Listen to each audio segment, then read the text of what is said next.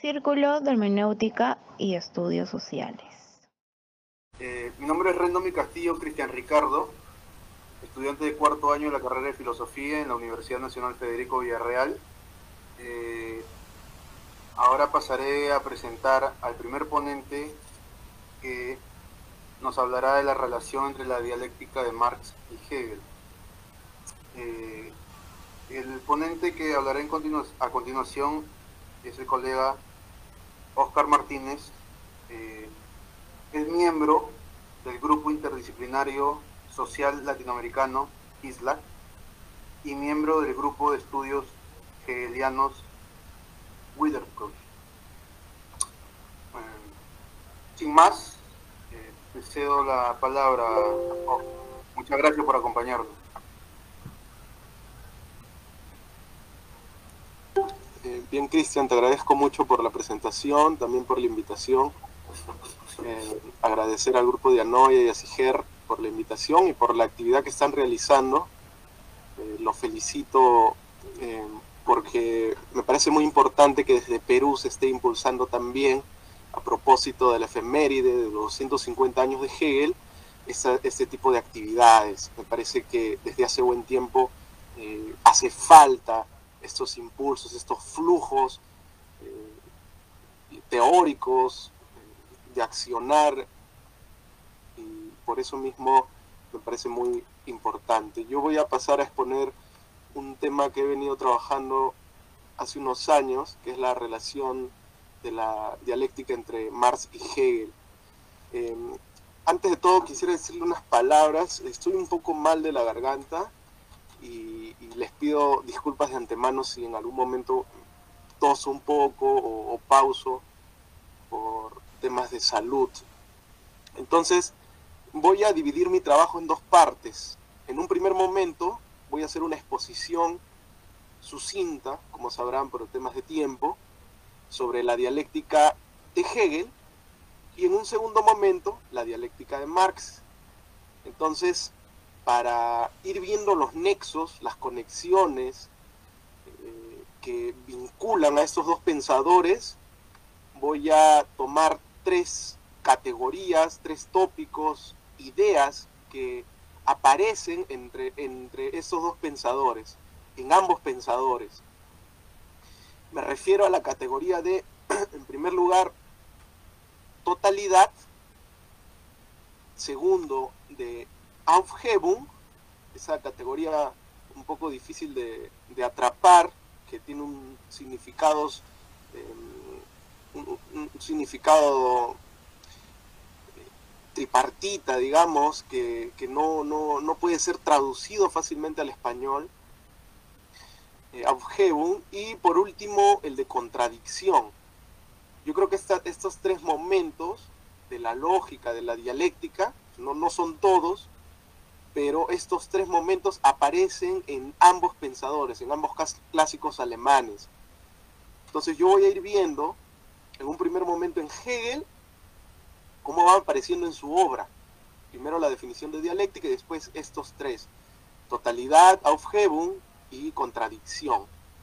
Y después haré lo propio, pero con el pensamiento de Marx. Y también para ello rastreo en sus obras, Capital, Grundrisse, etcétera, unas obras también de juventud sobre la crítica al derecho de Hegel y eh, culminaré con unas reflexiones sobre los nexos.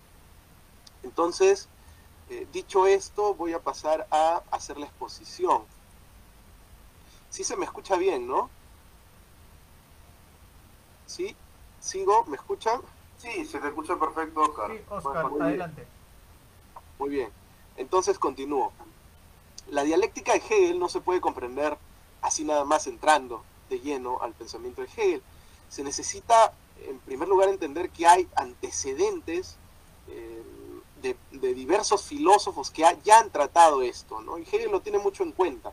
Si uno revisa la introducción a la ciencia de la lógica, rápidamente, en, los, párrafos donde Hegel habla de la dialéctica, Hegel eh, contrasta la forma en que él entiende la dialéctica con, en primer lugar, los antiguos, eh, los llama eh, esos filósofos que colocaban como un anexo a, la, dialéctica, un anexo de, la, lógica, y también discute contra Kant. Si bien lo halaga, porque Kant ubica la contradicción ligada a la razón, a diferencia de los antiguos, también lo critica porque eh, reduce la contradicción a antinomias que no pueden ser al fin y al cabo eh, desarrolladas o superadas. Entonces, ¿qué dice Hegel sobre los antiguos? Dice, cito la ciencia de la lógica, la doctrina, de, la introducción, perdón, la dialéctica, considerada hasta ahora como un apartado de la lógica, justo lo que les decía, y, y por lo que hace a su fin y su puesto ha sido, cabe decir, enteramente malentendida. Obtiene de ese modo una situación enteramente distinta. Y bueno, ahí habla de la dialéctica platónica, que es una de las dialécticas que más se acercan a, eh, o que más rastros brinda para poder entender la dialéctica de Hegel. También, dice Hegel, el Parménides de Platón, pues este, cae en esto, en, esta, en esto de, colocar la, dialéctica como un apéndice de la lógica. Em, ¿Qué dice de Kant? Kant ya no cae en esto de, colocar como mero apéndice de la lógica la dialéctica. Sin embargo, también, eh, pues el problema allí es que no daría el momento o el, espacio al movimiento dialéctico para concluir, pues se, quedaría en, las, antinomias, en, paradojas que no pueden ser... Eh, superadas, ¿no? ¿Cómo, cómo denomina Kant a la, a la, dialéctica? Cito la crítica de la razón pura. La dialéctica en general, a la dialéctica en general la hemos llamado más arriba lógica de las apariencias ilusorias. Cabe decir la, la apariencia, apariencia ilusoria que, de la que acaba de hablar Kant, no es una apariencia que puede ser superada por ser descubierta, una apariencia que eh, si bien es entendida, pues se supera la paradoja, sino que más bien esta apariencia permanecería constante en, esta, en este desarrollo de la dialéctica. ¿Qué dice Kant sobre eso? Dice, hay por consiguiente una dialéctica natural e inevitable de la razón pura. O sea, la razón pura al final, descubriendo no las apariencias, pues no puede superarlas. O sea, eh, ahí queda como una dualidad que Hegel va a superar. Em, dice, sigo Kant, no una en el cual se enreda por sí mismo algún chambón por falta de conocimiento, sino una que haya inventado artificiosamente algún sofista para confundir a la gente razonable, sino una que es inherente a la razón humana. Hay una inherencia que no puede ser superada. Eh, y dice a continuación, de manera imposible de contrarrestar y que aunque hayamos descubierto su máquina engañosa, no deja de exhibir sus falsas apariencias, ni de empujar a la razón incesantemente a extravíos momentáneos que tienen que ser corregidos una y otra vez. Entonces, esta no superación, este, este imposible de la dialéctica, de la razón pura de, de Kant, es uno de los puntos centrales para Hegel, para la dialéctica de Hegel, a superarse dice Hegel en la ciencia de la lógica sobre, sobre este, este punto que acabo de tocar de Kant.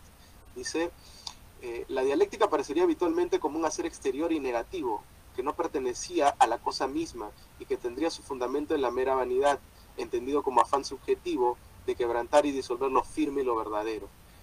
Más alto ha situado Kant a la dialéctica, y este aspecto constituye uno de sus más grandes méritos, al quitarle la apariencia de arbitrariedad que según la representación habitual tenía y al exponerla como un hacer necesario de la razón. Justo lo que acabamos de ver de Kant. Kant ubica ese movimiento dialéctico como esa, eh, como esa lógica de la apariencia ilusoria, esa apariencia que no puede ser quitada de la misma razón. Lo ubica en la razón. Sin embargo, esta razón llega a esa paradoja, a esas aporías que no pueden ser superadas. En cambio, para Hegel, y aquí vamos delineando más la dialéctica de Hegel, para Hegel la dialéctica tiene que necesariamente superarse. En un momento vamos a ver justamente em, la dialéctica de Hegel directamente, pero antes quisiera hacer un breve rastreo, ¿no? Un breve rastreo de dónde va apareciendo por primera vez la dialéctica de Hegel. Para eso quiero citar a Lukács. Lukács es un autor que ha trabajado de manera muy profunda la, obra de Hegel en general.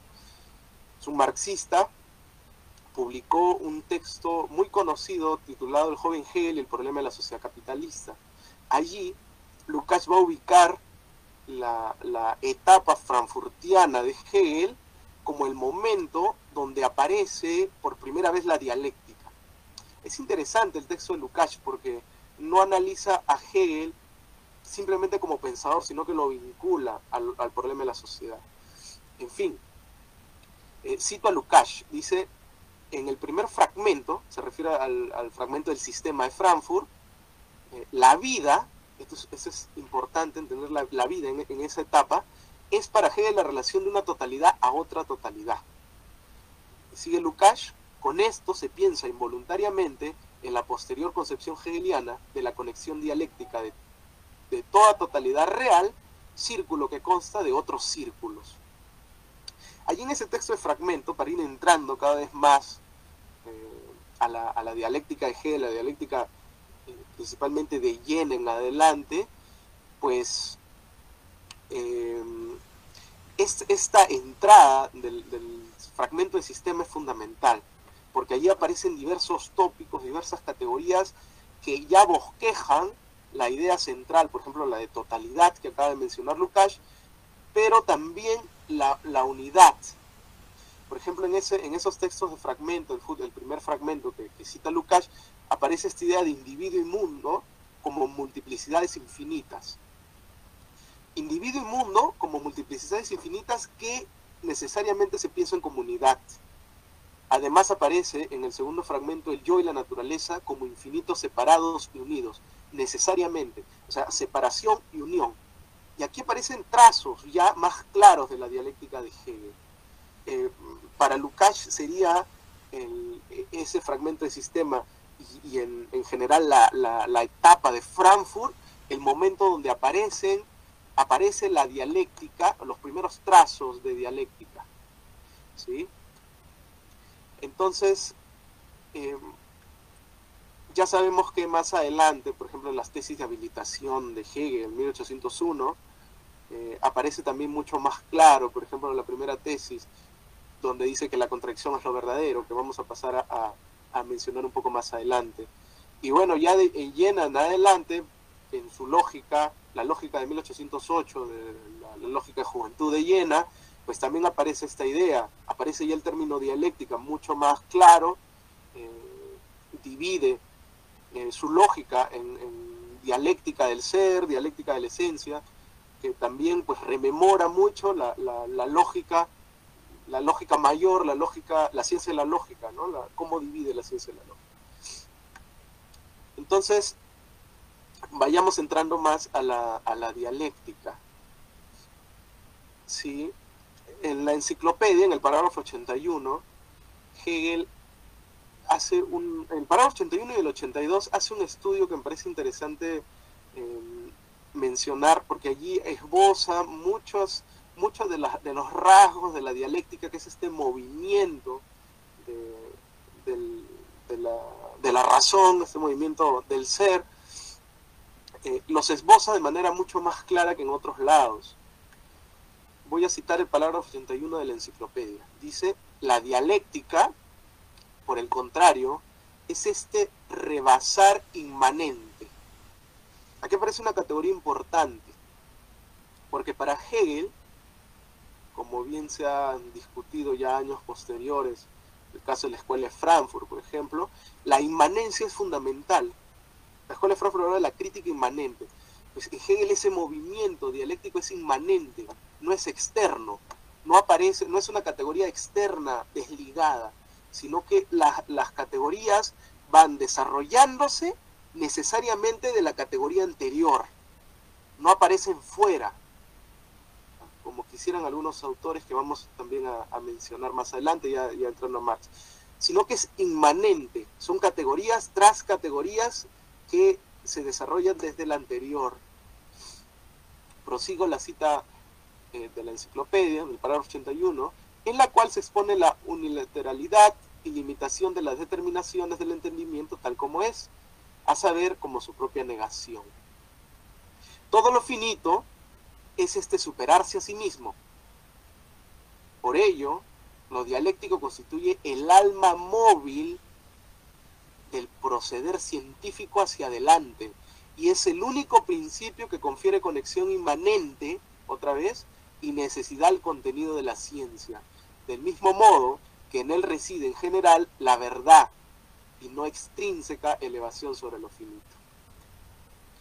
Es muy claro esto y Hegel va a hacer énfasis eh, antes, pues ya en la fenomenología, sobre esta inmanencia.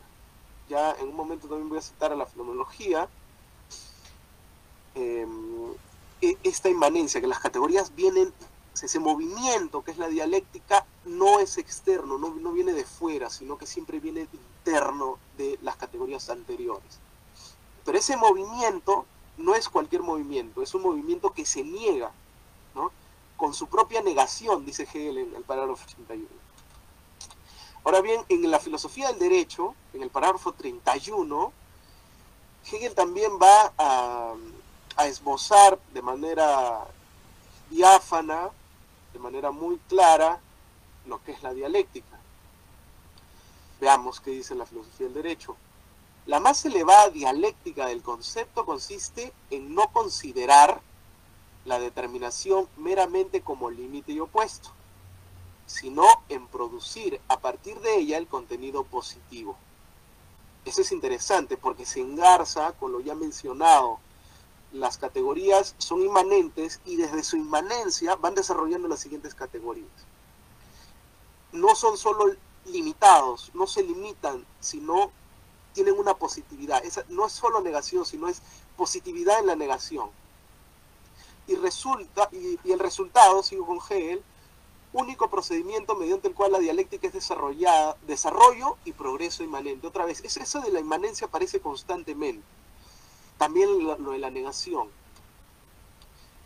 Eh, no es por lo tanto, dice, la acción exterior de un pensar subjetivo, sino el alma propia del contenido lo que hace crecer orgánicamente sus ramas y sus frutos. Bien, después define casi, em, en, esa, en ese mismo parágrafo define también la dialéctica como el principio motor del concepto.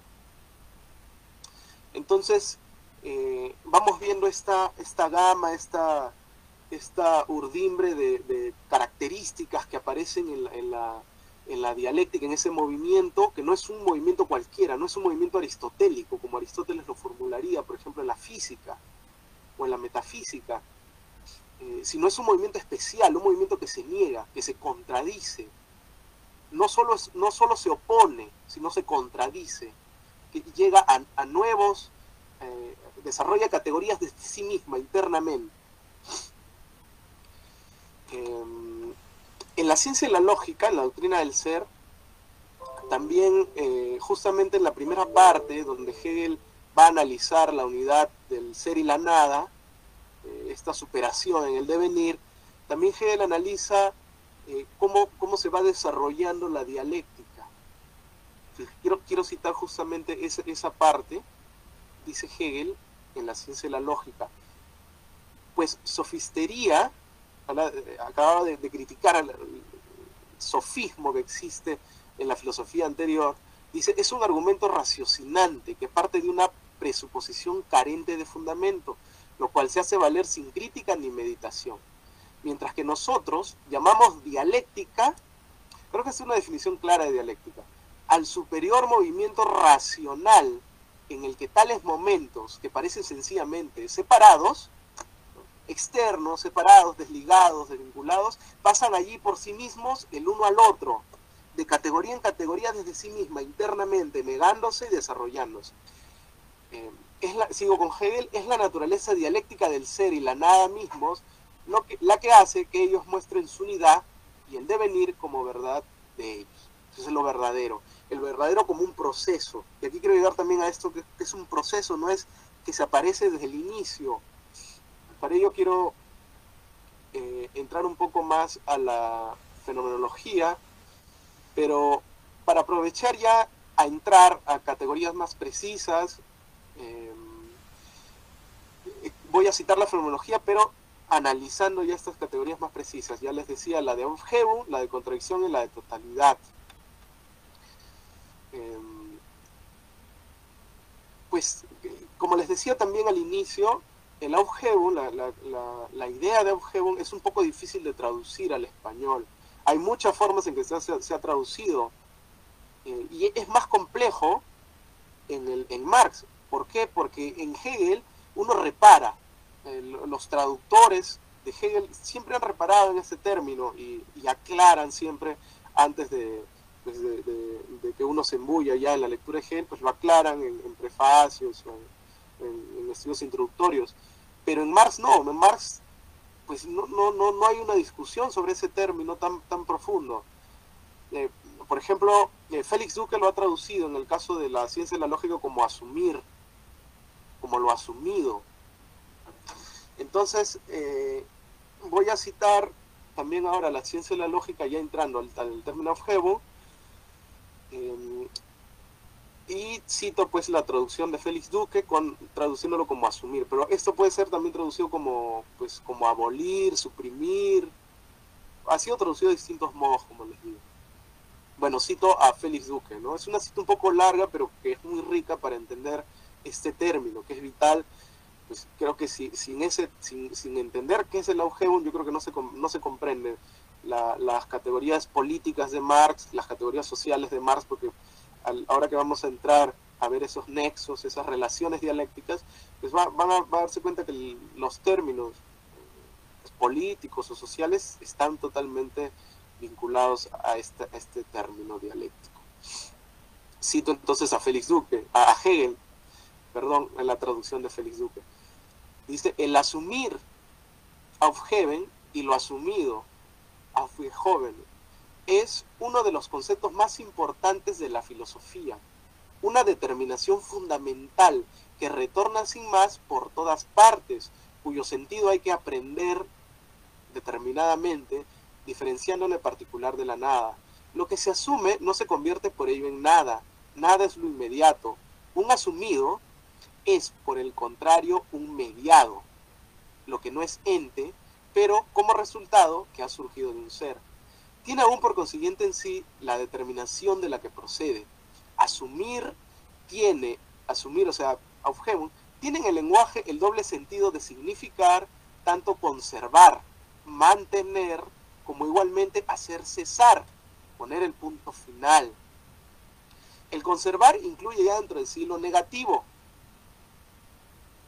de lo que algo venga a ser privado de su inmediatez y por ende de un estar como existencia, abierto a las influencias exteriores. Y ello con el fin de mantener ese algo. Así, lo asumido es algo al mismo tiempo conservado, que no ha perdido sino su inmediatez, pero que no por ello ha desaparecido. Determinado con más exactitud, lo asumido es aquí algo asumido solamente en la medida en que ha pasado a entrar en unidad con su contrapuesto.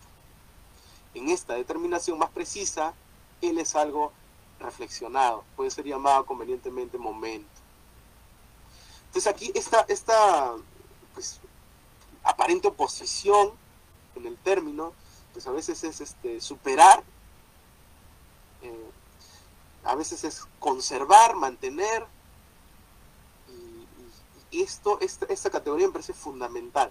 Me parece que en el marxismo se ha saltado esta, este detalle, se ha saltado, se ha dejado de lado. Cuando uno revisa Marx, el término Aufhebung aparece en todas sus obras, desde su tesis doctoral hasta el Capital, en las teorías del plusvalor, en los Grundrisses. Es una categoría que me parece vital.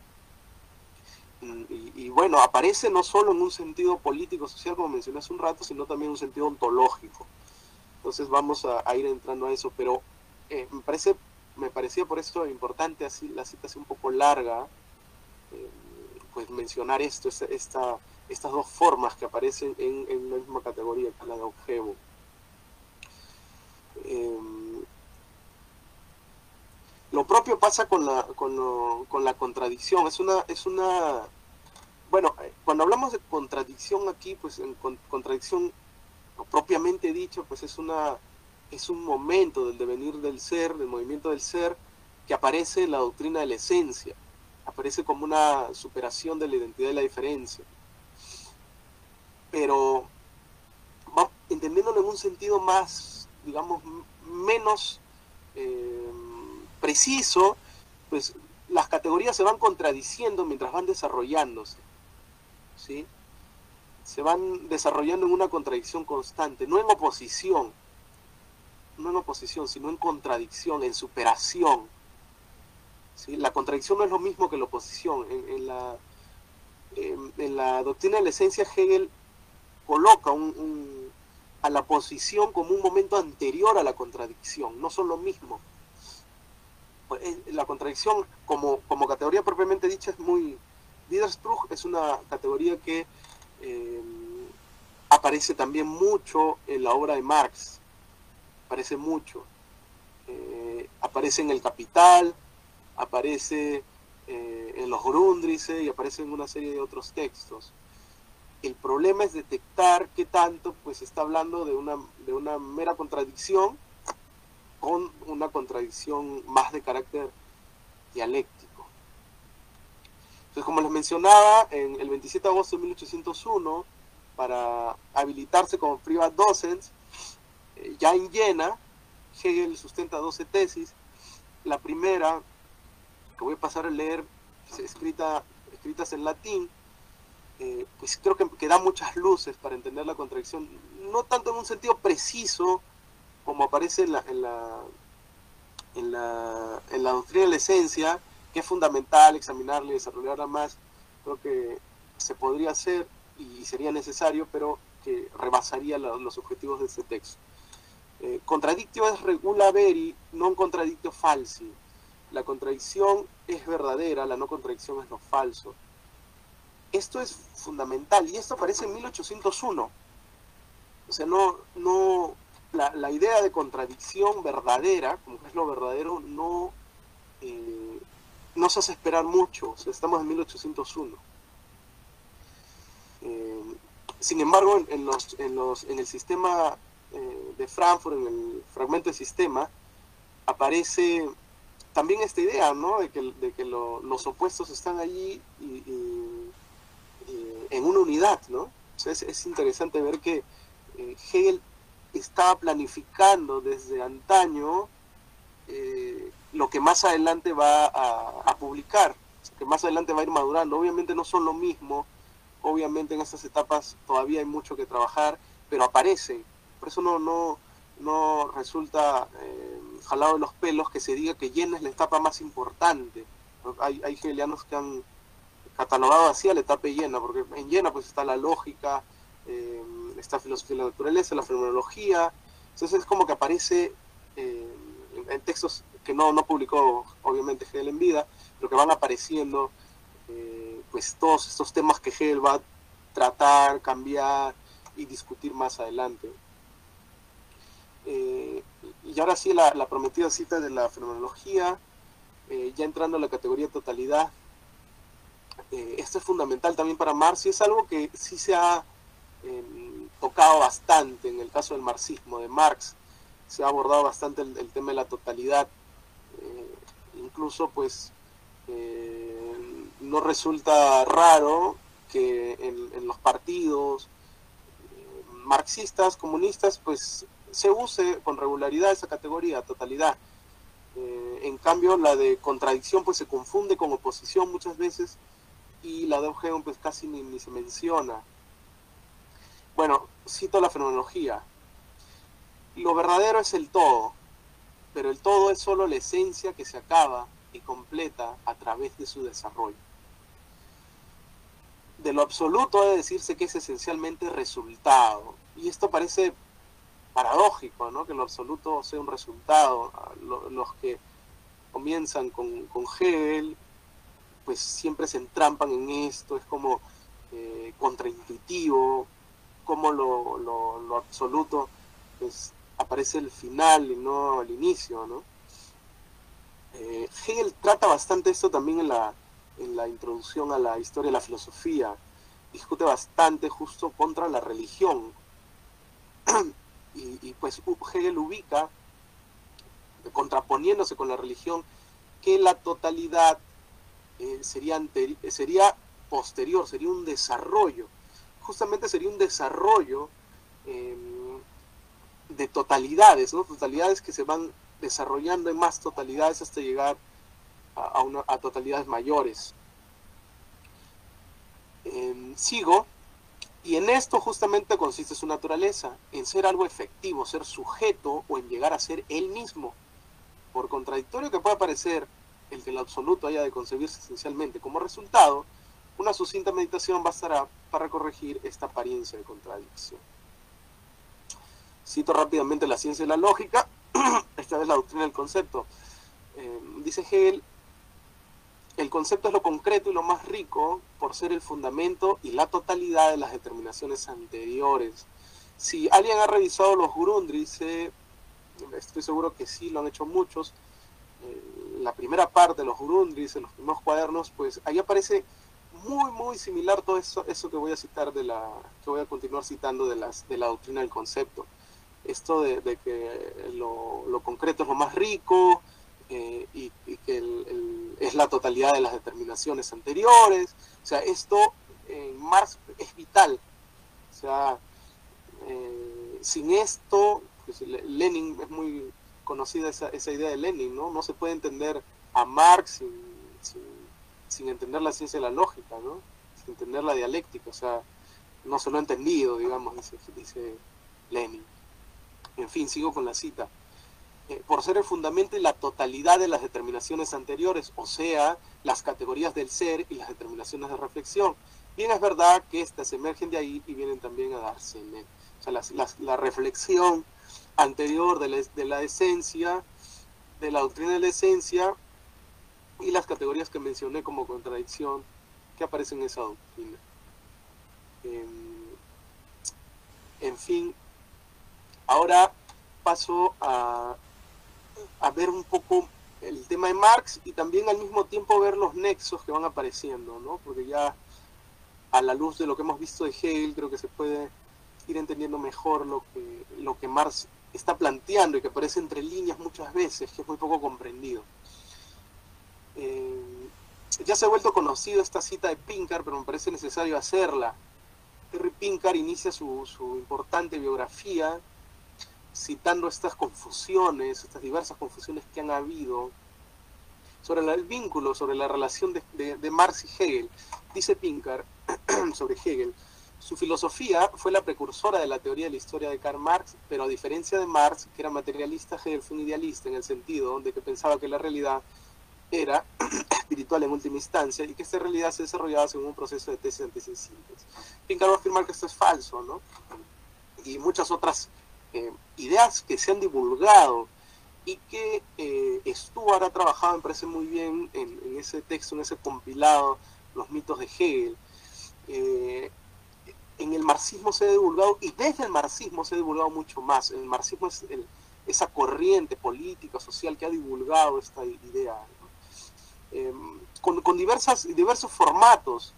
No, no, eh, no hay una postura en el marxismo, como toda corriente, pues son diversas, hay de los que defienden la tesis antítesis síntesis, hay de los que no,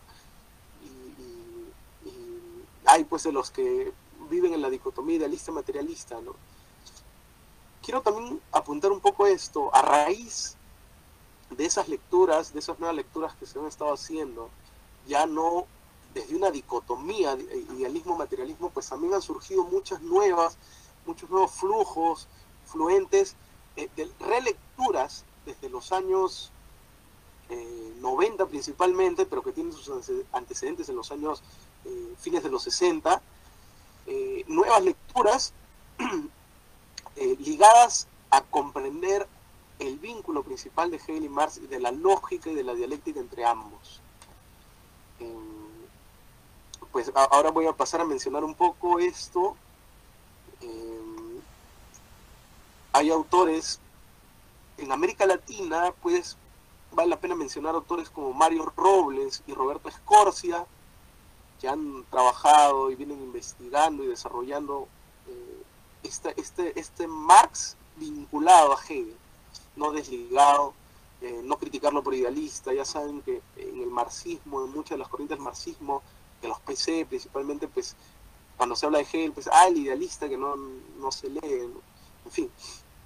Enrique Dussel también lo ha trabajado, pero para criticarlo. Eh, esos, creo que los tres autores que lo han trabajado principalmente en México, bueno, hay otros también.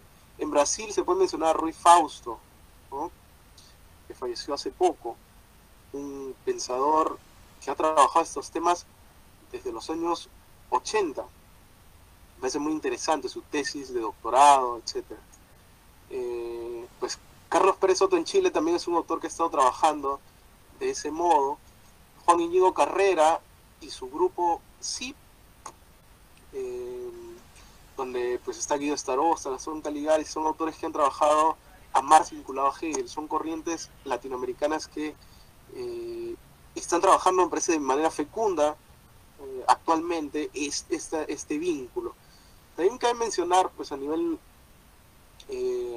internacional, autores que han trabajado también esto en Italia, Ricardo Velofiore, Roberto Finecchi, en Francia, Jacques Bidet, y la corriente anglosajona, donde podemos encontrar autores como Tony Smith, Chris Arthur, eh, que pues toman mucho de esta nueva lectura de Marx eh, de los años fines de los 60, Van House, Reichel, eh, el tema de la forma-valor, recuperar categorías como forma-valor, dialéctica, autores como Rubin, Lukács, etc. Eh, otro de los tributarios de estas corrientes de la nueva lectura de Marx es Michel Henry. En Perú, pues ya que estamos eh, pues, exponiendo desde Perú como para compaginar un poco, también hay muchas lecturas, me parecen muy interesantes sobre la dialéctica, algunas muy diversas. Eh, en el 83 se publicó un libro que se llama El método dialéctico de José Lora Se publicó en Arequipa. es un libro que trabaja la dialéctica, pero de manera más desligando un poco a Marx y Hegel. Y em, pues le parece que categoría, por ejemplo, no se debe usar, está superada, que Hegel es idealista, etc.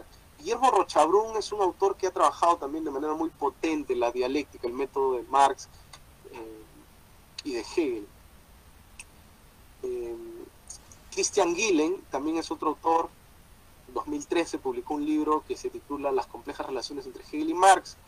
Es un libro también muy profundo, muy eh, interesante y vinculado también a la, a accionar político. Pues hay diversos autores, desde Aníbal Campos con sus libros Hegel, Febers y Marx, eh, y menciones ya, pero no, no necesariamente libros, ¿no? Aníbal Quijano, Mariátegui, eh, revistas marxistas, conferencias, por ejemplo, Bernardo Ura da conferencias interesantes sobre el tema. En fin, he hecho este, este paréntesis para conocer un poco el panorama general, lo que se está trabajando actualmente sobre, sobre la relación, ese vínculo entre Hegel y Marx, y la dialéctica, pues pasaré a examinar eh, pues estas complejas relaciones, como, como quiere llamarle Gillen. Christian Gillen. Em, eh, pues estos autores que he mencionado los menciono porque son contemporáneos, es decir, no son los primeros que han trabajado. Obviamente hay muchos otros que han, examinado desde el siglo XIX y el siglo XX mucho más, diversos autores de diversas líneas que han trabajado el vínculo entre Hegel y Marx. Em, rápidamente se me ocurre eh, Joseph Diexen, por ejemplo, que Marx, si bien en algún momento en unas cartas lo catalogaba como scheliniano, pues después lo cataloga como eh, uno de los autores, un obrero curtidor, pues lo cataloga como uno de los autores que entiende la dialéctica eh, muy bien, ¿no? Después tenemos el caso de Lenin, sus estudios de 1914, Antón Panekov, que es un autor también que critica Lenin, pero que trabaja muy bien la dialéctica, en clave eh, diexeniana, o sea, de, Joseph Diexen. Y bueno, tenemos los textos de Luxemburgo, más adelante en la Escuela de Frankfurt también hay muchos textos eh, pues que, ameritan una discusión más amplia. en fin, en el siglo XX es un texto pionero, o dos de los textos pioneros, pues es uno el de Lukács, el de Historia y Conciencia y Clase, que no se puede obviar, y el de, el de Kors, de Marxismo y Filosofía, aunque con menos intensidad. Eh, Lukács ahí vincula y es una lectura desde la fenomenología. A diferencia de lo que se ha hecho eh, a inicios del siglo XX, pues en estos autores que mencioné primero, esos más contemporáneos, hay un intento de vincular a Marx y Hegel no desde eh, desde simplemente Hegel, sino desde la ciencia y la lógica principalmente. Esa es la impronta que se puede encontrar en estos autores más contemporáneos. ¿sí? En fin, quiero eh, ahora pasar a Marx y, ver cómo estas categorías que mencioné al inicio, estas, estos, este, estos rasgos de la dialéctica permiten entender mucho mejor a Marx y, pues desvincularlo de muchas ideas que me parecen eh, tergiversadas. Marx, pues, estudiaba Hegel desde muy temprana edad. En su tesis doctoral se puede ya notar la impronta de la, de la fenomenología. Y se puede encontrar también la impronta de cómo Hegel, criticando a Hegel, eh, cómo entiende a, Epicuro principalmente. Eh, rápidamente paso a avanzar con una cita dice Marx en su tesis doctoral, en fin, Epicuro reconoce que su modo de explicación solo se propone la taraxia de la autoconciencia, no el conocimiento de la naturaleza en sí para sí. El lenguaje hegeliano es claro. Otra cita, el rechazo, repulsión, es la primera forma de autoconciencia, corresponde por tanto a la autoconciencia que se aprende como ser inmediato, como individualidad abstracta. Eh, en los textos como la cuestión judía o como la contribución a la crítica de la filosofía del derecho de Hegel, también aparece muy, muy claro eh, esta impronta hegeliana, tanto la discusión con la filosofía del derecho, pero también las categorías que mencioné anteriormente. eso es el, 43-44. En el 44, en los manuscritos, eh, pues en el tercer manuscrito, como sabemos, pues hay una... el, el tema de criticar a Hegel es central es un, manuscrito corto, pues ahí se aborda principalmente la fenomenología. Hasta aquí eh, hay, hay, más un desarrollo desde la fenomenología y la filosofía del derecho desde el 43 al 45.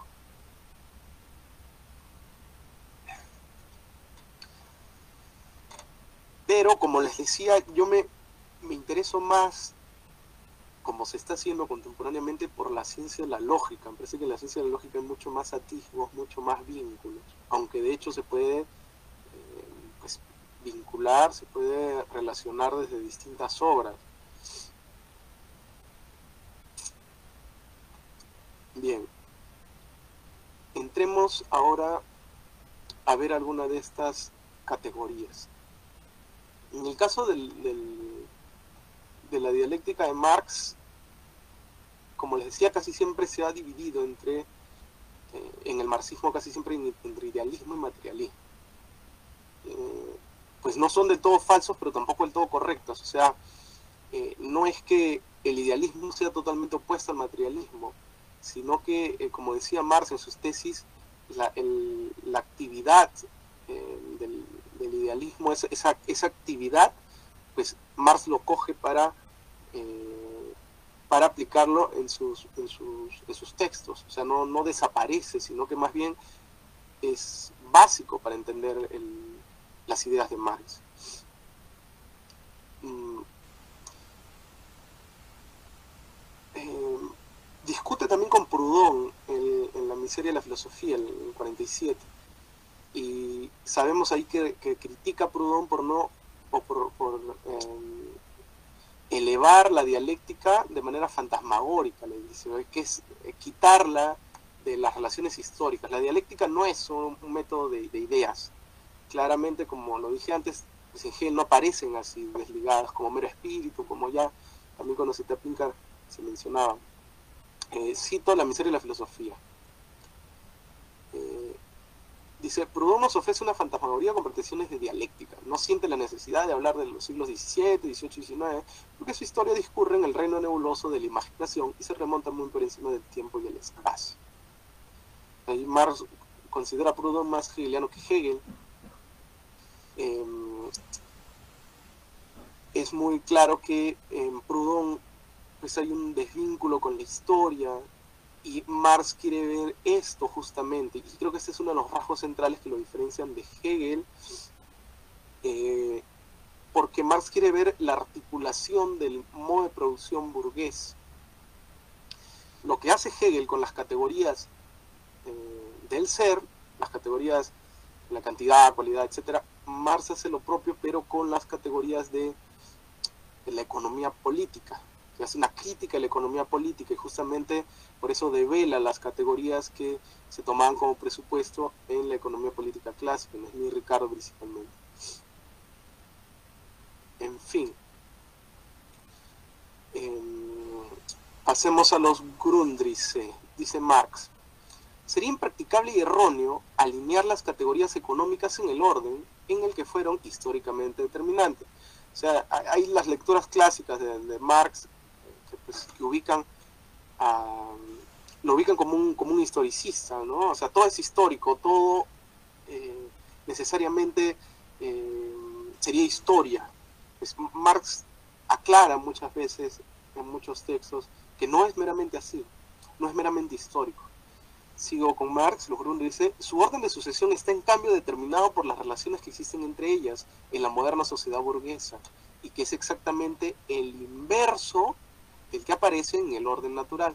Eso también es eh, en Hegel, ¿no? Para Hegel la naturaleza tiene un movimiento distinto al movimiento que tiene la, el espíritu, ¿no? si bien la idea va a atravesar pues la naturaleza, la naturaleza totalmente, pues este, tiene un movimiento distinto. Sigue, eh, o del que correspondería su orden de sucesión en el curso de desarrollo histórico.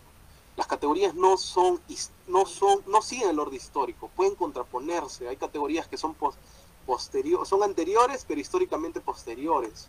Marx ubica así en su presentación dialéctica. No se trata de posición, de la posición que la relación económica asuman históricamente en la sucesión de las distintas formas de sociedad, y mucho menos de su orden de sucesión en la idea, como quería Proudhon. Se trata de su articulación en la moderna sociedad burguesa. Esa articulación de la moderna sociedad burguesa es cómo se alinean las categorías y cómo se van a mover, así como se movían el movimiento de la razón o, racionalmente que describía Hegel en, la introducción de la ciencia de la lógica, en este caso, pues el Marx va a ver ese movimiento dialéctico, pero desde categorías concretas de la economía política, develando, criticando esas categorías expuestas. Eh, bueno, pasemos ahora sí al Aufhebung. Retrocedamos un poco en el tiempo, en eh, ese texto publicado en los anales franco-alemanes, la contribución a la crítica de la filosofía del derecho de Hegel, Marx va a decir eh, lo siguiente que voy a pasar a citar al final de ese textito. Dice, la cabeza de esta emancipación es la filosofía, su corazón el proletariado. La filosofía puede, no puede realizarse sin la abolición, eh, esta traducción la abolición sería equivalente a Aufhebung. O sea, dice, sin el Aufhebung des Proletariats. ¿no? Y sigo.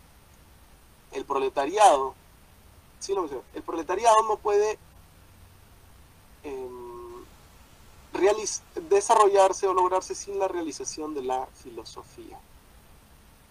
¿no?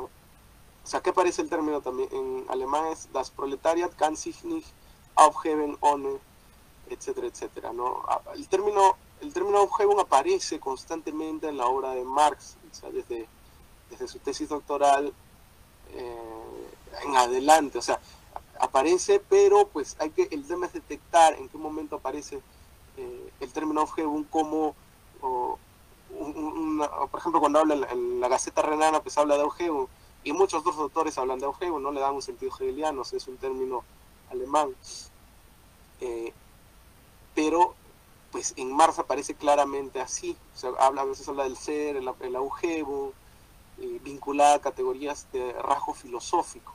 En este caso, como vamos a ver en adelante, pues proletario, propiedad privada, Estado, para, em, para Marx, no se tienen que destruir, o sea, no es una destrucción. Por ejemplo, cuando sale en el marxismo de la destrucción del Estado, no se refiere a, coger el Estado y, ponerle una bomba o algo así, ¿no?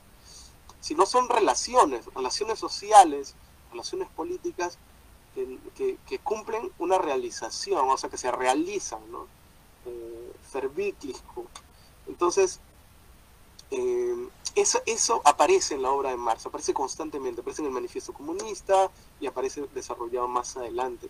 Incluso cuando habla de categorías eh, más abstractas, eh, aparece esta idea de objeto. En un texto muy poco citado, muy poco discutido, que es unas glosas marginales, se publicó en, en Forbars, un texto muy poco discutido, eh, que es una crítica a, un joven hegeliano, se titula El rey de Prusia y la reforma social. Allí eh, Marx va a decir la siguiente idea. Si el Estado moderno, Moderne Stadt, eh, quisiera abolir la impotencia de su administración, seiner Administration Aufheben, eh, tendría que abolir la vida privada actual. Eh, Privatleben Aufheben. Si, si quisiera abolir la vida privada, tendría que abolirse a sí mismo, porque solo existe en oposición a ella.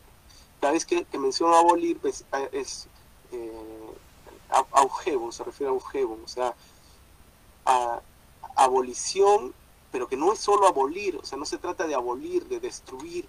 Si uno revisa las traducciones al español, casi siempre pues se han traducido así, como destruir eh, o como suprimir en todo caso. Sin embargo, el término Augeum tiene mayor complejidad. Y por ejemplo, mencioné la, la, contribución a la crítica y ahí aparece muy claro esto. Eh, en fin, voy avanzando porque ya me queda un poco tiempo. Eh, en el Capital, Marx menciona una cita que me parece fundamental. Lo hice en pie de página, pero me parece fundamental. Me parece que esto guía su, toda su obra, principalmente el Capital y sus textos más económicos, el 57 en adelante. Dice, en la misma medida en que le es ajena la contradicción hegeliana, aquí está criticando a Stuart Mill, eh, la contradicción hegeliana, fuente de toda dialéctica, Mill se siente como un pez en el agua en medio de sus contradicciones vulgares. Dice la contradicción hegeliana fuente de toda dialéctica. O sea, la contradicción es fundamental para Marx. Fundamental, y lo cita en El Capital, de su obra principal. en fin, en los Grundrisse aparece una serie de veces el término Widerspruch. voy a citar de manera rápida en su discusión con un prudoniano, con Darimon, una conocida parte cuadernos de los Jurundrice, aparece muchas veces la contradicción en, los Jurundrice como crisis, como el momento que en algún momento va a llegar una máxima contradicción, o sea que las categorías tienen contradicciones, por ejemplo, valor de valor o precio, por ejemplo, una contradicción conocida, valor de uso, valor de cambio, que son las, las contradicciones que tiene el capitalismo, pero en los Jurundrice aparece esbozado esta idea que en algún momento las contradicciones llegarán a una contradicción mayor, una contradicción superior, o sea, las contradicciones se van elevando a contradicciones mayores. Eh, por ejemplo, cito a Darimón, esta es una cita donde habla de la contradicción entre precio y valor. Dice, esta contradicción en realidad es expresada, eh, solo que de manera oculta en los precios monetarios. La diferencia entre precio y valor, entre la mercancía medida a través del tiempo de trabajo, bla, bla, bla, bla. No, no, me, no me alargo más acá y voy pasando rápido las categorías a la última totalidad. Em, eh, la totalidad concreta como totalidad del pensamiento, como un concreto del pensamiento, sería también una cita conocida, es en, in fact un producto del pensamiento y de la concepción, pero de ninguna manera es un producto del concepto que piensa y se engendra a sí mismo, desde fuera y por encima de la intuición y de la representación. Esto es importante, porque esta también es una diferenciación vital con, o sea, Marx está leyendo así. Ah, no, no, la totalidad concreta no sería un producto del concepto, sino que vendría a ser producto del desarrollo social e histórico de, eh, perdón, el, desarrollo de las categorías. La totalidad concreta es el desarrollo de las categorías, ¿no? Presponiendo lo histórico, pero que eh, se articularía en un todo concreto mediante la abstracción de las determinaciones. Eh, el todo tal como aparece en la mente, como todo el, del pensamiento, es un producto de la mente que piensa y que se apropia del mundo del único modo posible.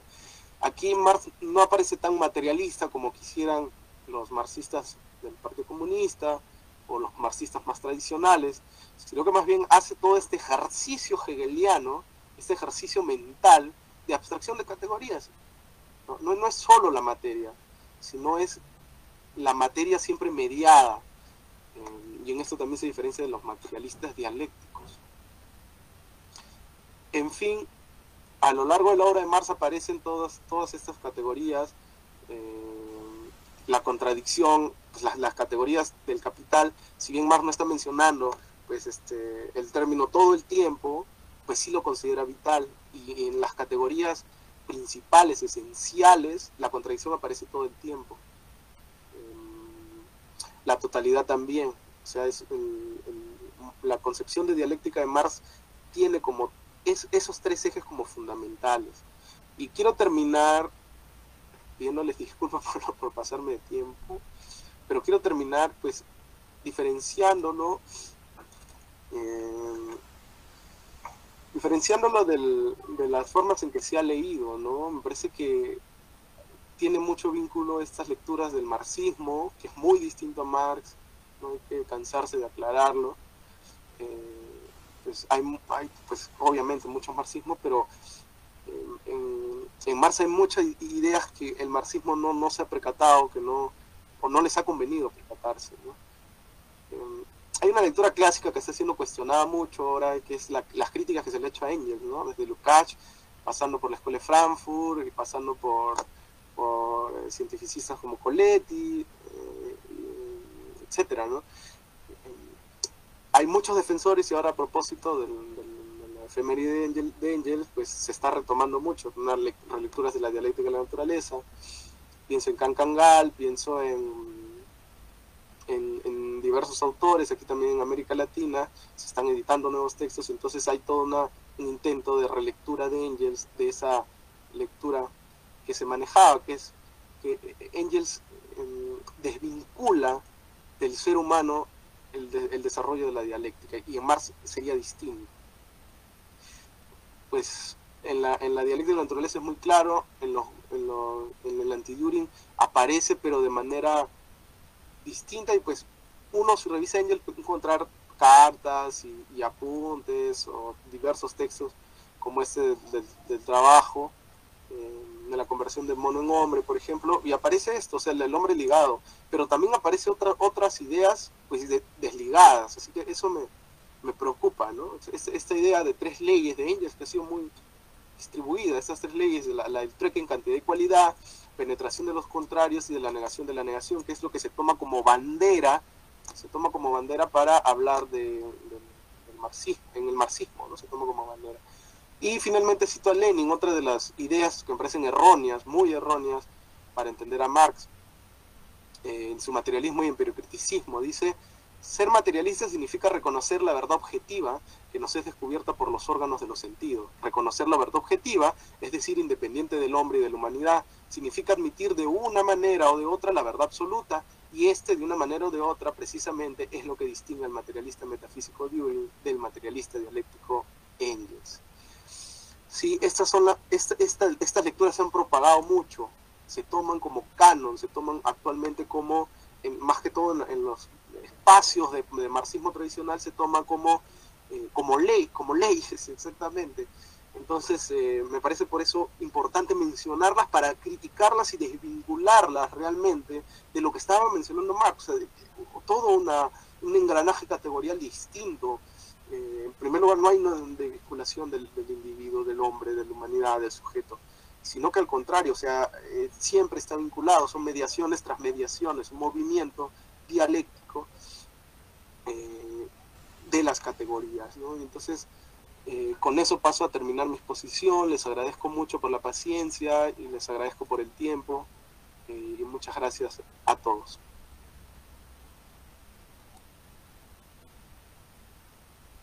Excelente, excelente ponencia, Oscar. De verdad que estaba anotando todo lo que has dicho. Sí, se me escucha, ¿verdad? Se te escucha bien, hermano, se te escucha bien. Eh, acá hay eh, un par de personas que quieren hacer preguntas. No sé si estás dispuesto a responderlas. Claro que sí, adelante. A ver, voy a buscar la, la primera que la tengo acá a la mano. Eh, a ver. Dice. Permíteme cinco segundos.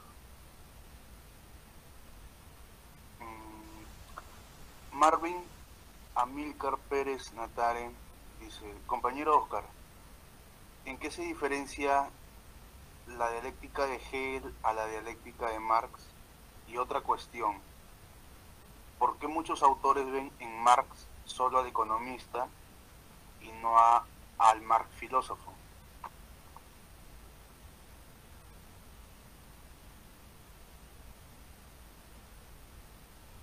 Sí, ¿Respondemos esa pregunta o pasamos o más preguntas y después las respondo todas?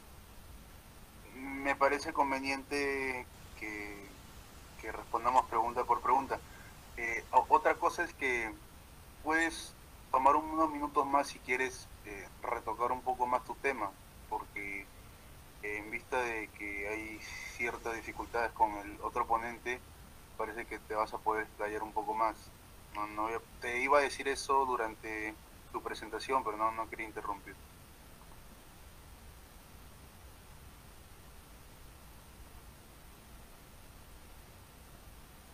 Bien, sí, muchas gracias. Les agradezco bastante por el tiempo, por estar aquí y por las valiosas preguntas. Eh, y de ahí viene la mía. claro, claro. Sí. Eh, como, como mencionaba en la exposición,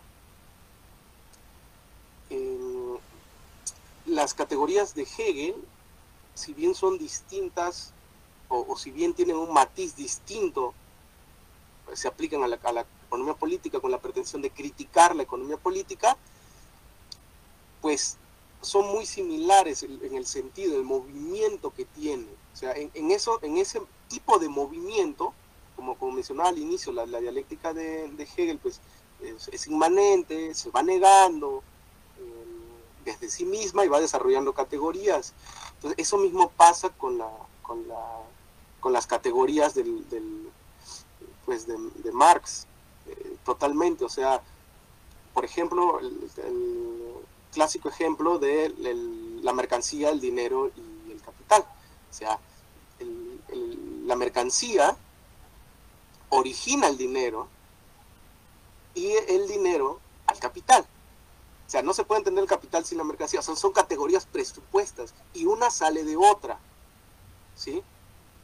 Entonces, eso, ese, ese esquema de categorías que salen de otras, que se niegan, porque para, para la mercancía es negada por el dinero y a la vez el dinero es negado por el capital, pues ese movimiento dialéctico es el movimiento que Hegel expresa en su lógica y en sus obras. ¿sí? Claro que en cada obra tienen matices distintos. ¿sí?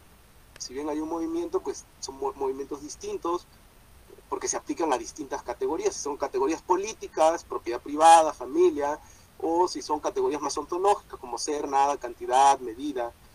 Entonces, ese movimiento particular, como, como, decía en la exposición, no es un movimiento aristotélico, ¿sí? no es de potencia acto meramente, eh, sino de contradicción, de categorías que se oponen, pero que no solo se oponen, como quisiera pues yo que es el populismo, por ejemplo, ¿no? De categorías opuestas que se mantienen y, luchan y no hay un ganador o no hay un superador, o sea, categorías de mantenerlo lo, presente, digamos, ¿no? Y pues así han sustentado su democracia, sus democracias, los populistas, ¿no? Pienso en la Clau, por ejemplo, Amur. Sin embargo, en Hegel no hay ese momento, o sea, en Hegel hay más bien la contradicción, que sería un momento superador, estos dos opuestos, de un devenir, no de un mantener, sino de un superar. Y esto mismo pasa con las categorías de Marx. O sea, Marx por eso, cuando examina Smith o Ricardo, pues los examina eh, no intentando desarrollar meramente lo que ellos hicieron, sino de criticar, o sea, de ver qué nexos, qué relaciones no encontraron, eh, y a la hora de exponer también Marx, a la hora de exponer estas categorías de la, economía política, capital, eh, trabajo, valor de uso, valor de cambio, pues tienen ese movimiento especial. Eso es lo que vincula, ese movimiento especial dialéctico es lo que vincula Marx con Hegel. Totalmente. ¿sí? Ahora, han habido lecturas, por ejemplo, pienso en Enrique Dussel, lecturas que me parece que han sido un poco extremas. ¿A qué me refiero? Por ejemplo, Enrique Dussel hace una lectura donde analoga las categorías de la ciencia de la lógica casi mecánicamente a la, eh, al, capital. O sea, el ser, la mercancía. Valor de uso, cualidad. Eh, valor de cambio, cantidad. Y así sucesivamente. Hasta llegar al, al capital. Y entonces en el capital, dice Dussel, ya aparece más bien una categoría que no es hegeliana y en esto, y para Dussel, pues eso sería poner de cabeza a Marx, eh, poner de cabeza, perdón, a Hegel, lo que hace Marx, esa, esa famosa eh, cita conocida de los prólogos, ¿no? Donde dice que pone de cabeza a Hegel. Poner de cabeza a Hegel para Marx, según Dussel, sería justamente que en ese devenir categorial inmanente que hemos descrito, en ese devenir dialéctico, pues aparecería una categoría externa, una categoría que no puede salir desde adentro de las mismas categorías. O sea, ella me parece el antidialéctico, ¿sí? Porque quiere sacar, o sea, hacer aparecer una categoría externa y ahí sería también antihegeliano. Y esa categoría externa para, para Dussel vendría a ser el trabajo vivo. El trabajo vivo vendría a ser esa categoría exterior, la exterioridad que pondría el plusvalor, porque el plusvalor no aparece desde el capital, el plusvalor aparece como algo externo, entonces así es como el sustento. Entonces hay diversas lecturas, hay, eh, me parece que en la actualidad hay un rico escenario, Dussel es una de esas posturas interesantes que hay que leer, que invito a leer, es un autor muy erudito en el caso de Marx, tiene tomos eh, impresionantes sobre Marx, eh, pero con esos, esos detalles, esos detalles que me parece que son importantes criticarlos. O sea, aparece mecánicamente, realmente, la ciencia y la lógica en el capital? Pues yo creo que no, no necesariamente. ¿Hay totalmente una impronta de la lógica hegeliana en el capital? Sí, eso sí, pero no mecánicamente. No, no es extremo de Dussel, ¿no? Parece que se le ha criticado desde ese, desde ese lado, ¿no? Y también porque después ya que seguiría, ¿no? O sea, eh, eh, ¿qué seguiría no después del, capital? la doctrina del concepto, pero no, no, no llegaría a articularse algo así. ¿no? Entonces, sí hay muchos vínculos y es fundamental eh, para entender a Marx, desde el joven Marx, entender la fenomenología del espíritu, para, para pues comprender la, el desarrollo de la, de la conciencia, de la autoconciencia en los manuscritos del 44, Marx va a intentar criticar al final en el tercer manuscrito, eh, hasta las categorías de la ciencia y la lógica, y en los Grundris desde el 57 en adelante.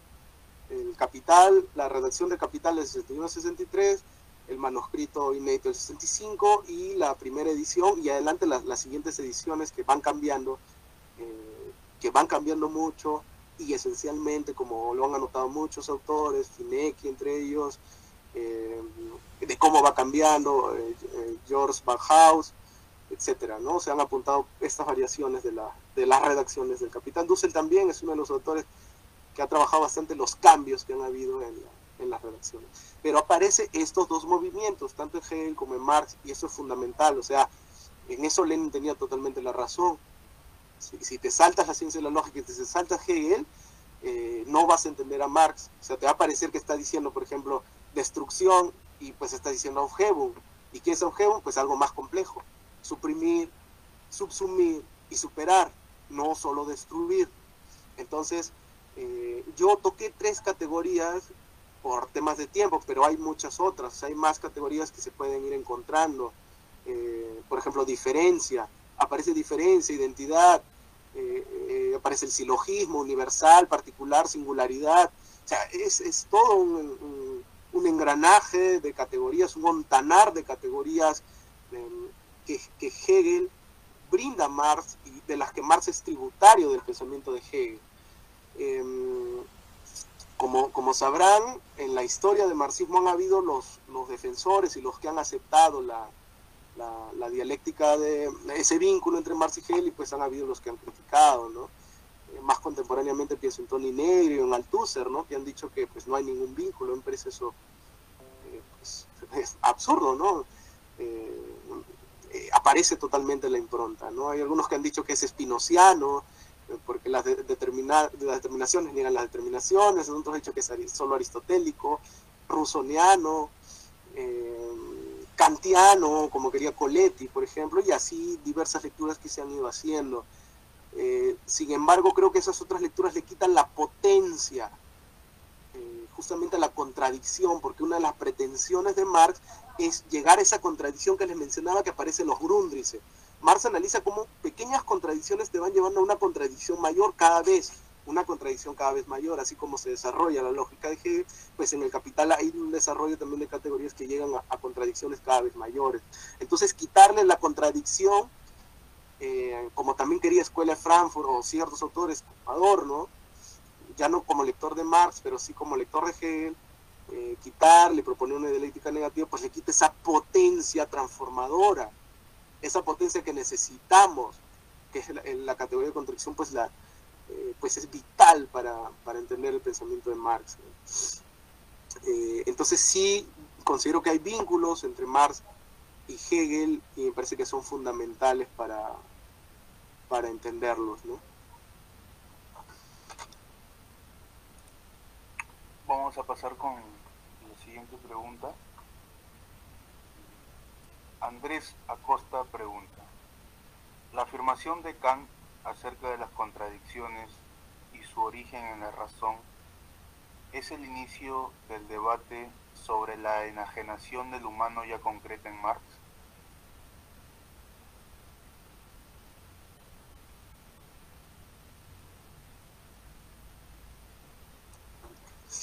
Bien, la relación de, en general de Kant con Hegel y con Marx pues es muy rica y es también importante trabajarla, más que todo eh, las categorías kantianas y también la dialéctica, la dialéctica trascendental.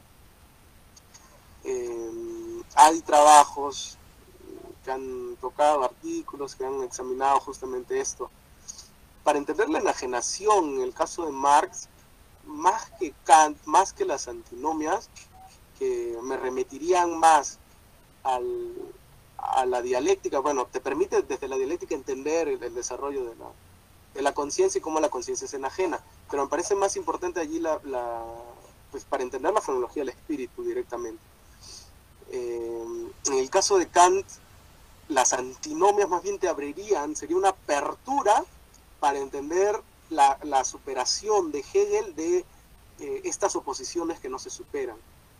Parece que estas oposiciones que no se superan se han tomado o que no pueden superarse se han tomado mucho en la forma de hacer política, en las propuestas de teoría política contemporáneas. En el caso de Hegel, se tienen que superar, ¿sí? Se tienen que superar. Entonces, las antinomias eh, es como un momento anterior, digamos, donde están las contradicciones, pero que no pueden, no, no, no llegan a, una, a, una, superación. O hay un común temor a la contradicción. La contradicción no puede ser este, llevada a cabo, o si no, pues sea, se, se hablaría más bien de una contradicción como, como contradicción aristotélica, más bien que hegeliana, o sea, que, no, no se lleva a cabo, ¿no? principio no contradicción, digamos, o como la decía, contradicción, principio de contradicción. Pero en el caso de Hegel, más bien te permite la apertura a eh, entender la contradicción y la superación ahí, más que en el caso de la enajenación. Para la enajenación de Marx, como, como comento, es más importante la fenomenología del espíritu allí el desarrollo de la conciencia, porque Marx va a hacer una analogía, hay un desarrollo también de la conciencia, la conciencia del trabajador y cómo éste llega a enajenarse, pero ya más vinculado a relaciones humanas, relaciones sociales, aquí también se lo ha tildado de humanista, pero relaciones más sociales. Entonces se enajena así y llega también un momento de, de, romper con la enajenación, ¿no? Entonces, este, quizás se podría hacer otras lecturas desde Kant para, entender la enajenación de manera más profunda, pero creo que debería remitirse más a la fenomenología.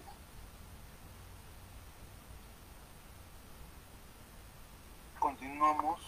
Eh, Darcy Katja Laime pregunta, el planteamiento de Hegel de que todo lo real es racional y todo lo racional es real, ¿habría alguna semejanza con el planteamiento de Parménides cuando plantea de que ser y pensar es lo mismo?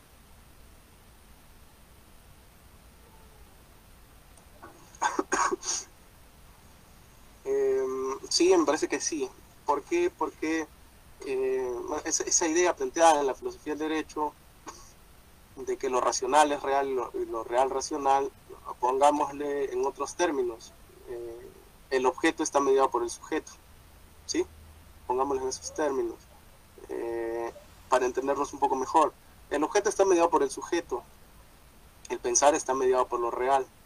No puedes entender lo real meramente sin vincularlo al pensamiento, al sujeto el positivismo quería eso, o sea, eh, desvincular la realidad, lo real, eh, eh de el sujeto, o sea, que aparezca allí, o el empirismo, ¿no?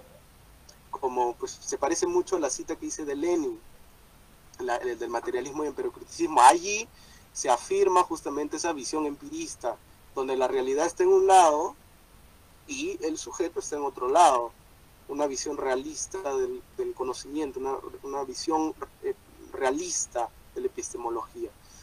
Eh, en cambio, en Hegel eso no, no, no, no, no se da. ¿Sí? En Hegel siempre hay mediaciones tras mediaciones. En este caso, eh, habría mucho vínculo y Parménides y, este, pues es también valioso para entender la, la obra de Hegel. Claro que, pues en todo caso, Heráclito sería más valioso.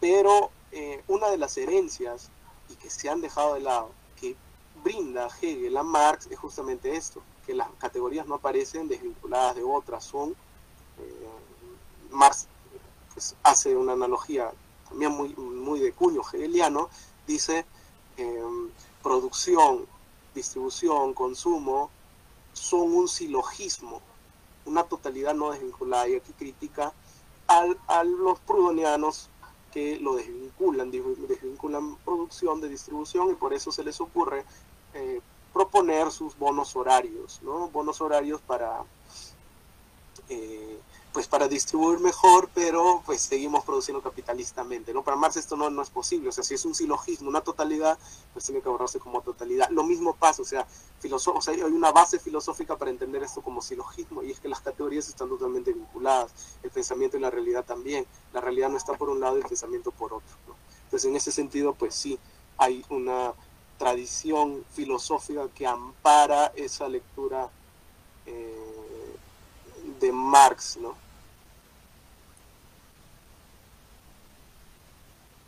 Sí. El no, ¿no? Bueno. Hay otra, bueno, acá creo que ya mm, terminan las preguntas y empiezan los ataques. Marcos Torres dice, entonces cree usted que no es... A ver, permíteme porque creo que ha escrito mal. Ya. Entonces, ¿cree usted que nos estaría diciendo cómo se debe leer a Marx? Porque Lenin se equivocó. Mao se equivocó. Ah, pero los de la escuela de Frankfurt son mejores. Entiendo a Marx lo mismo que Jean-Paul Sartre, etc. En el fondo, señor Oscar, lo que quiere es negar los aportes de 1917 y 1949 a la sociedad entera.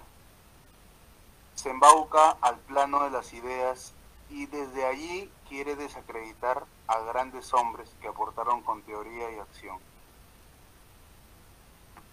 Si usted desea, Oger, responder a esto, normal, si no, igual. Con mucho gusto. Eh, me parece que en, la, en la pregunta hay como una idea que se ha reproducido mucho también y que me parece válida, ¿sí? porque sí hay intentos de desacreditar pues, desde la escuela de Frankfurt a, pues, a las luchas que han habido. Sin embargo, este no es el caso. ¿no? Rotundamente no, no quiero desacreditarlo. Al contrario, me parece vital hacer un reexamen de categorías sin negarlos, haciendo un augeum, digamos, ¿no? O sea, no agarrando y haciendo borrón y cuenta nueva, ¿no? Como quiere la nueva izquierda. No, no pretendo eso. Al contrario, si ustedes escucharon la ponencia, pues critiqué también a la Escuela de Frankfurt. Me parece que las lecturas que hace Adorno, las lecturas que hace Marcuse, etcétera, pues, eh, pues son discutibles, ¿no? Más que todo la de Adorno, ¿no? Que es una de las más divulgadas. Entonces, no es que me pongo del lado de la Escuela de Frankfurt y, me pongo a criticar a Lenin, ¿sí?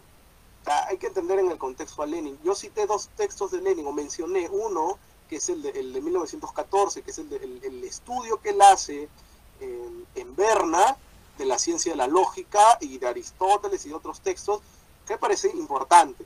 ¿sí?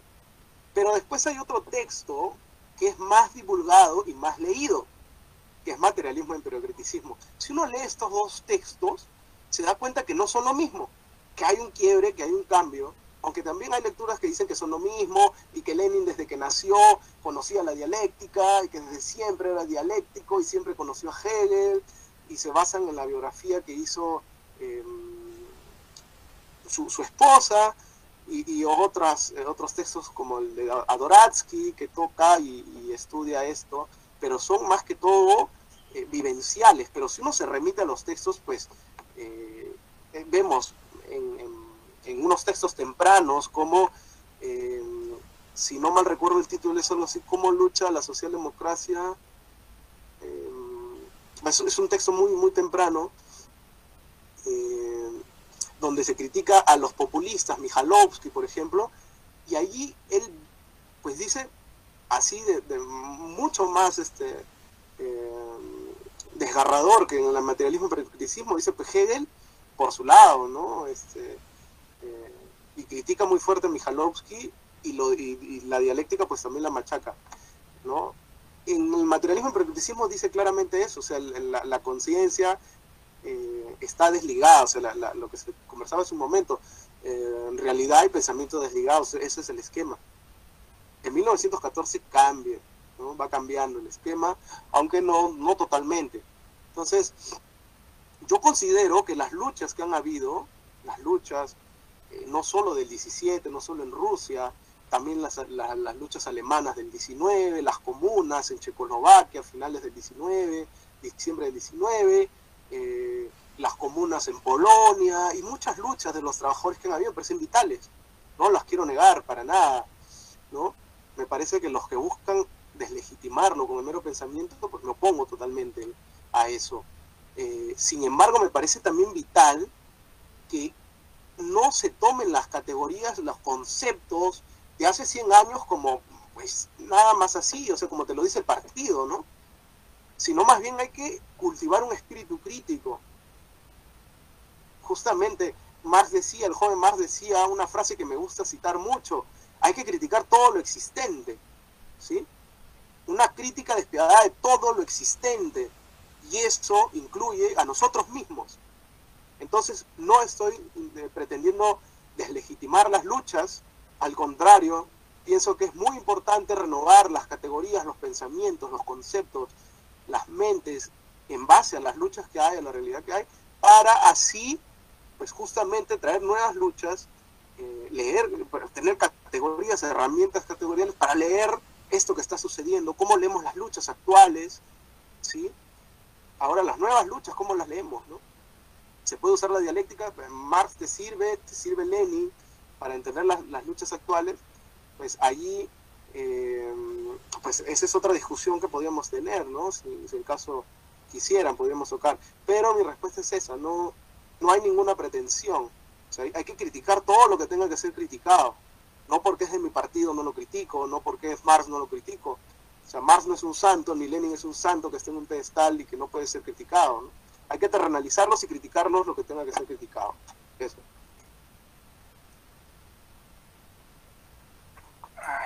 concuerdo. Voy a, a continuar con la ronda de preguntas o de dicho, porque ese también me parece que es un poco agudo. ¿Qué piensa de esta comparación entre la lógica de Hegel? Quiero pedir a los que hagan sus preguntas que se esfuercen un poco más en la redacción. Voy a tratar de hacer el esfuerzo yo de desencriptar. ¿Qué piensa de esta comparación entre la lógica de Hegel y el pensar de Marx? nivel del ser, guion, historia, coma, esencias, eh, mm, guion, formación social y concepto, guion, en pregunta, modo de producción, y luego dice, ¿existe esta posibilidad? No sé si expresado bien porque... Perdón, ¿puedes, repetir los guiones? Era... Eh, ya. Pero la primera parte tú no entendiste. Sí, la primera parte sí, el, vínculo de estos guiones. Sí. Eh, nivel. Ya. Ser. Guión. Historia. coma. Esencias. Esencias. Guión. Formación social. Y concepto. Luego pone entre paréntesis, después del concepto viene un guion y pone entre paréntesis, modo de producción, hace un espacio y pone, ¿existe esa posibilidad? Me parece que se refiere a lo, a lo de Dussel un poco, ¿no? ¿O no? Perdón. Eh, sí, voy a intentar responder de la, la forma que lo he entendido entiendo la pregunta como que... tiempo, no, no hay problema. Ya, ya, muy bien. Entonces, eh, estoy entendiendo de que estas, estas, eh, estos momentos, el ser, el caso de Hegel, la historia, eh, la esencia, en el caso de Hegel, pues en, el caso de Marx, en, en, la, teoría de Marx, aparecería, se podría hablar de ese modo como un desarrollo hasta llegar al concepto ¿sí? Por ejemplo, eh, pone ser, esencia y concepto, ¿no? Son los tres momentos de la doctrina, las tres doctrinas de la ciencia y la lógica, ¿no? Hasta ahí entiendo, ser, esencia, concepto, y aparece historia, formación social, modo de producción. Entonces, sí, me parece que es una, una, eh, una rememoración a lo, que, a lo que dice Dussel, pero de un modo muy distinto, ¿no? Porque Dussel es más mecánico. Me parece que allí, en cambio, aparecen otras, eh, otras categorías. Sin embargo, yo no estaría de acuerdo por una razón. Em, Hegel no es un idealista como se lo ha catalogado, que pues todo lo sacó de la mente, o algo así como se difundió mucho, ¿no? Como se difundió, y el marxismo fue culpable de difundir mucho eso. Em, no, al contrario, o sea, las categorías de Hegel vienen de algún lado, no vienen de su cabeza. Eh, la cantidad, pues si miramos a algún lado, pues vemos cantidad. Eh, veo dos ojos, dos orejas, veo, siempre hay cantidad, siempre hay cualidad. Son categorías, el movimiento del ser, cómo se despliega como ser, pero que son categorías que no tienen una desvinculación. ¿sí? No se lo sacó de la cabeza, ese, es un mito. Sin embargo, hemos visto que en Marx aparece de modo distinto. En el caso de Marx, eh, hay, Marx dice, no es la mera historia, lo, cité, no es la historia, ni es solo la idea, ¿no? Como es eh, o como se ha leído Hegel, como Proudhon, dice Marx, como quiere Proudhon, no es solo la idea como quiere Proudhon, y no es solo la historia, como quisieran muchos marxistas. He visto muchos, cantidad de eventos o de actividades, incluso libros, dice, eh, estudio dialéctico de la realidad, y agarran y hacen una exposición de la realidad, o sea, Eh, o sea, no hay dialéctica en eso, no, no hay ningún atisbo de dialéctica. Eh, casi siempre veo ese esquema. Y, pues, la dialéctica es un, es un es ese movimiento, si se quiere método. También eh, quería discutir eso un poco, que el, anteriormente se, se, suscitó ciertas discusiones. José Luis Peña, por ejemplo, que ahora nos acompaña, argumentó, argumentó que había un método, perdón, argumentó, sí, que había un método, y por otro lado, Carlos Pérez Soto, de, de Chile, por ejemplo, argumentó que no había un método, sino que era un mito, y todo esto de dialismo, materialismo en las contraposiciones, eh, método dialéctico, todo eso aparece en posterior, ¿no? O son mm, creaciones de, eh, en contraposición, idealismo, materialismo, por ejemplo, aparece en Feber, ¿verdad? Entonces, eh, ahí me parece también tocar esto, esta, esta discusión interesante. ¿Es un método, no es un método? Yo creo que el marxismo se ha leído de diversos modos, otra vez, o sea, son, son siglos, o sea, como decía hace un rato, no se puede ignorar, no se puede dejar de lado, son siglos de batallas teóricas, de, experiencias ricas, entonces, em, ha habido lecturas que han dicho, por ejemplo, el caso de Mariate, Mariate dice es un método, Antón Paneco dice es un método, Rosa Luxemburgo dice es un método, ¿sí? Pero se está refiriendo al mismo método, por ejemplo, en el caso de Bujarín, es el mismo método. Eh, cuando se habla de método a veces parece algo cerrado. Eh, por ejemplo, el método de Engels, las leyes, es lo mismo cuando está hablando este sector que mencioné primero y el segundo, a mí parece que no. Me parece que el marxismo no habla de método homogéneamente, ¿sí? Es una un plan para la acción, dicen algunos, un método para la lucha. El marxismo le gusta decir eso. Pero son distintos. O sea, hay, eh, si hay el, cerrado, el esquema cerrado, si lo hay. Pero hay también una concepción de método en el sentido de movimiento, de movimiento racional, como lo decía Hegel, ¿sí? De categorías que se contraponen, niegan inmanentemente, ¿sí? Entonces, eh, me parece que esos, esos dos no, no hay que verlos simplemente contraponerlos, ¿no? Eh, en fin, una de las lecturas que se han hecho, muy difundidas, es la lectura que hay una tensión entre lo histórico y lo categorial, ¿sí? Que hay un desarrollo histórico de las categorías. O sea, eh, para, para ciertos marxistas, gran grupo, pues eso sería el desarrollo lógico del capital. En el capital habría una aparición histórica.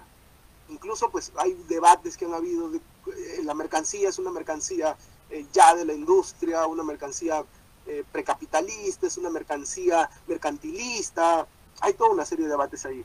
Sin embargo, una de las ideas que me parecen interesantes es la idea que desvincula ese movimiento histórico. En el principio del capital no hay un movimiento histórico, es un movimiento categorial son categorías que se desarrollan, como estamos viendo en el caso de Hegel, son categorías que vienen y que presuponen lógicamente la anterior, que no pueden desarrollarse sin la anterior, sin la lógicamente la anterior.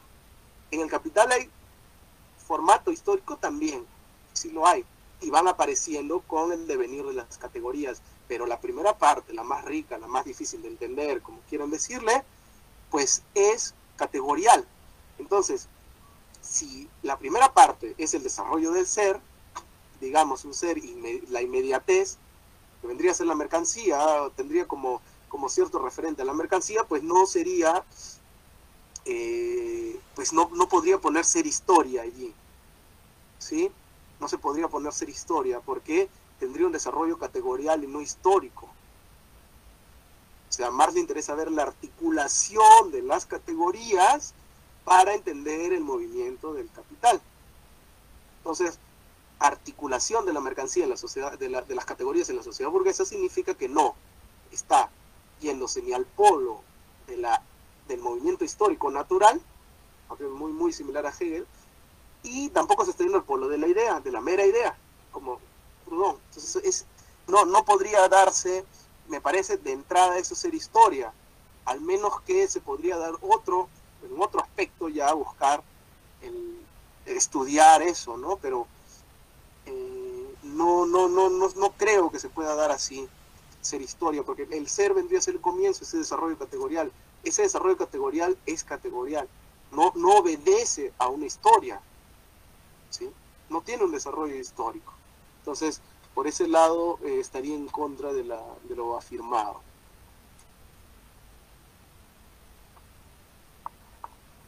Voy a interrumpir un poco el, espacio lógico, por decirlo así, y voy a poner una pregunta mía. la, la especulación y la dialéctica se puede entender en Hegel, creo que no es así, pero lo pregunto para matizar un poco la pregunta, se puede entender como sinónimos, uno subsumido al otro, o en qué jerarquía, o en retroalimentación o funcionabilidad están.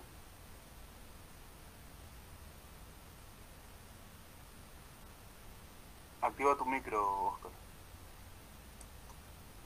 Sí, mm, digo, la relación especulación dialéctica, me parece que eh, si tomamos especulación en un sentido lato, pues la especulación es este, necesaria, pero en el caso de la ciencia, de la enciclopedia, pues hay, un momento donde Hegel va a discutir el tema de la especulación.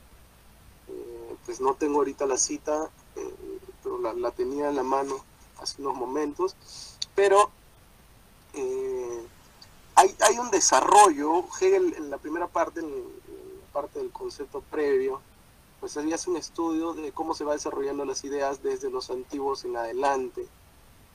El tema de la especulación es uno de esos momentos que aparece eh, en la modernidad.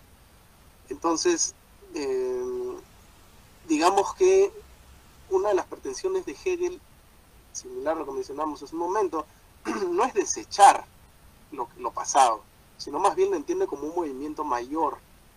Cuando toma Heráclito, toma Platón, pues los critica, ¿sí?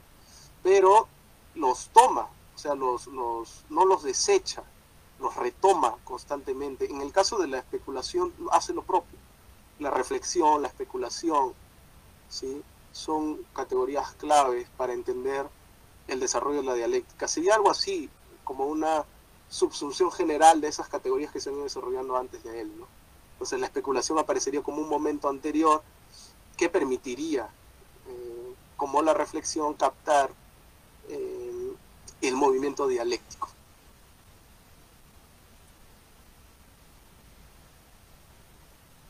Ok, vamos a continuar con las preguntas, las preguntas del público. Nuevamente el que realizó la pregunta inmediatamente anterior a la mía Pregunto nuevamente. Por otro lado, ¿cómo aparece, ¿cómo aparece ese problema del límite en la lógica de Hegel en el pensamiento de Marx?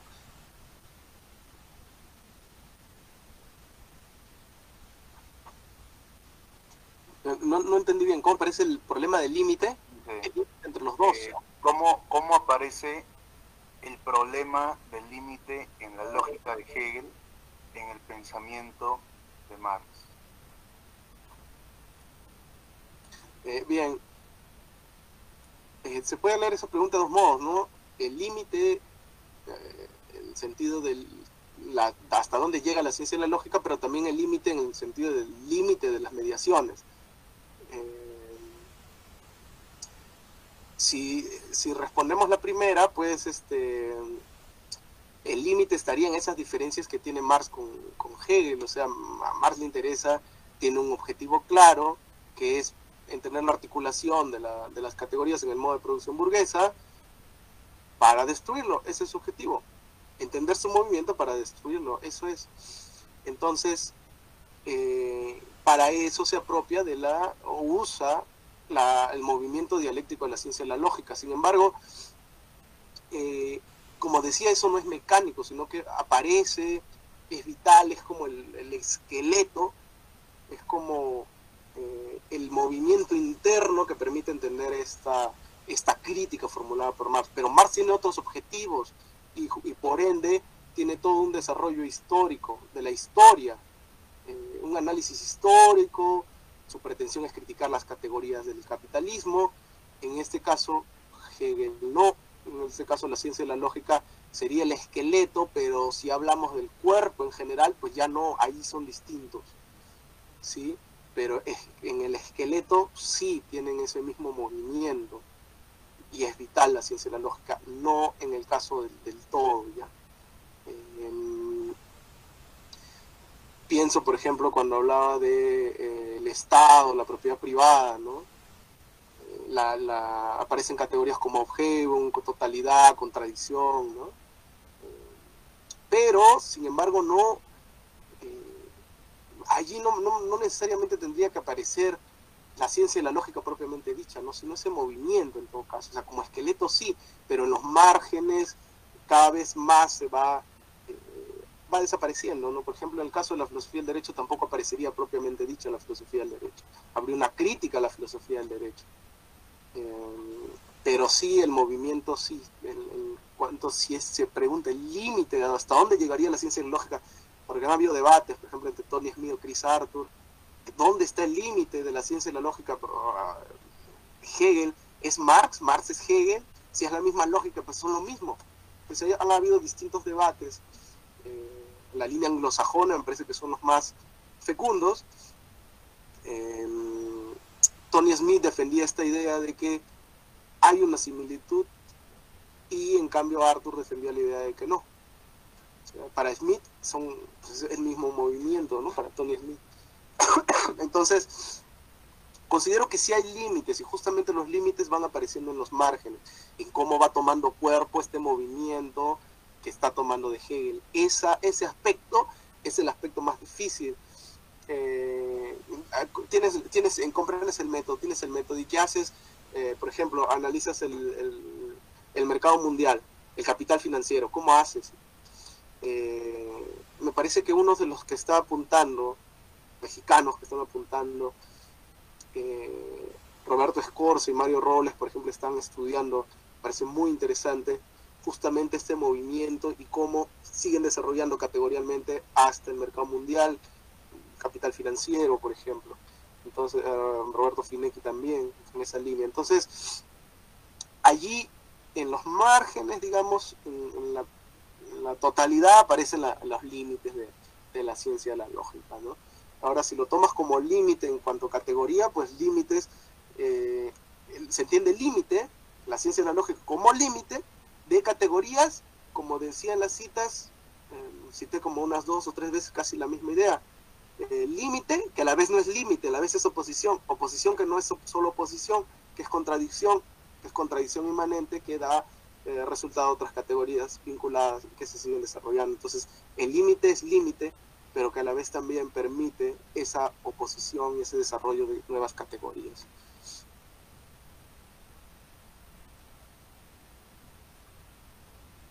Correcto. Vamos a continuar.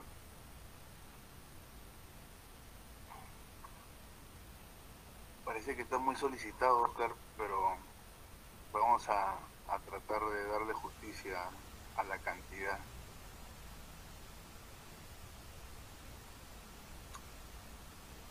Joshua Sevilla pregunta.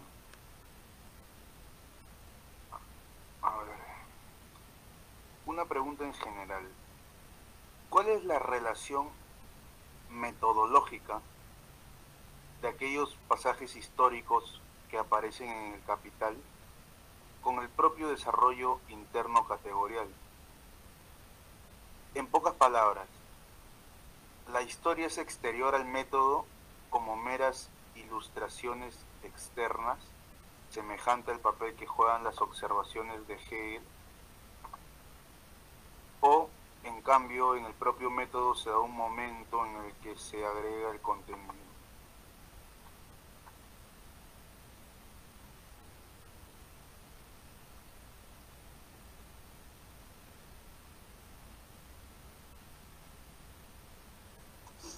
Sí.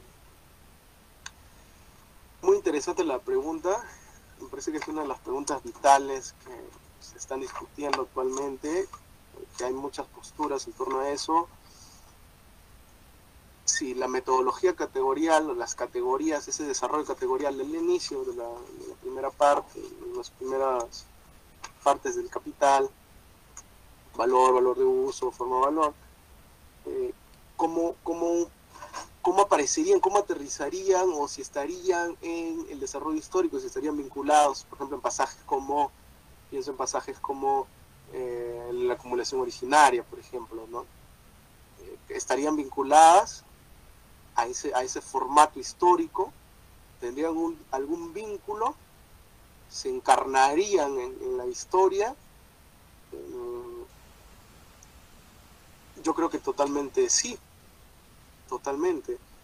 Las, pero en el momento del, movimiento categorial, el, error está al revés, no, no inverso. Cuando las categorías van para leerse la realidad, sí, o sea, totalmente, ¿no?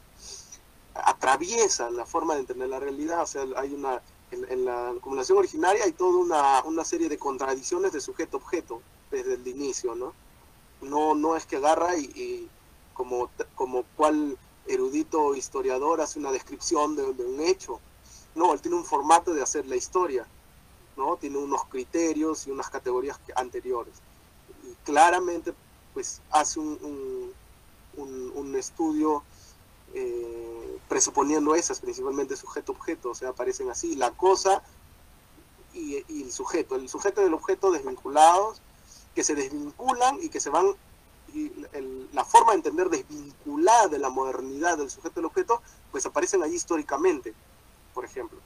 Ahora, las categorías principales de del inicio, pues serían el presupuesto para leer el, resto. O sea, ese es, ese es el, esa es la dialéctica. Eso es, eso es ser dialéctico. O sea, las categorías póstumas presuponen las categorías más esenciales, ¿no? O sea, eso, ¿qué, pretende hacer Marx en el Capital? En, el Capital, o en su obra magna, descubrir la esencia del capital, desenmascararla, lo que los economistas no vieron. ¿Por qué? Porque eh, eso permite criticarlo, ¿no? Entonces, las categorías anteriores no las puedes sacar y con las y con categorías póstumas hacer como si eso fuera el inicio. Las categorías eh, posteriores presuponen las anteriores y así en ese sentido se van desarrollando. Ese es el modo en que se desarrolla la dialéctica. ¿no? Es, como decía, inmanente y, negativo. Entonces se va desarrollando y, y cuando haces pues un análisis histórico, están totalmente vigentes. Las categorías póstumas, como categorías, también presuponen las anteriores. Y los análisis históricos también presuponen las categorías la forma de leerlos, el formato de leerlos, y de estructurarlos. Hay la, clásica diferencia entre método de, investigación y método de exposición. El método de, investigación pues es un, es un momento de, análisis, es un momento de desestructuración de fenómenos en determinaciones cada vez más esenciales. Determinaciones esenciales, las cuales son categorizadas después y son expuestas en un sentido dialéctico, en un sentido, o sea, el movimiento especial, categorías que salen de otras categorías, negándose inmanentemente. Entonces, eh, sí, o sea, las categorías posteriores y, los, y el carácter histórico presupondrían las categorías esenciales. Ese es el esquema.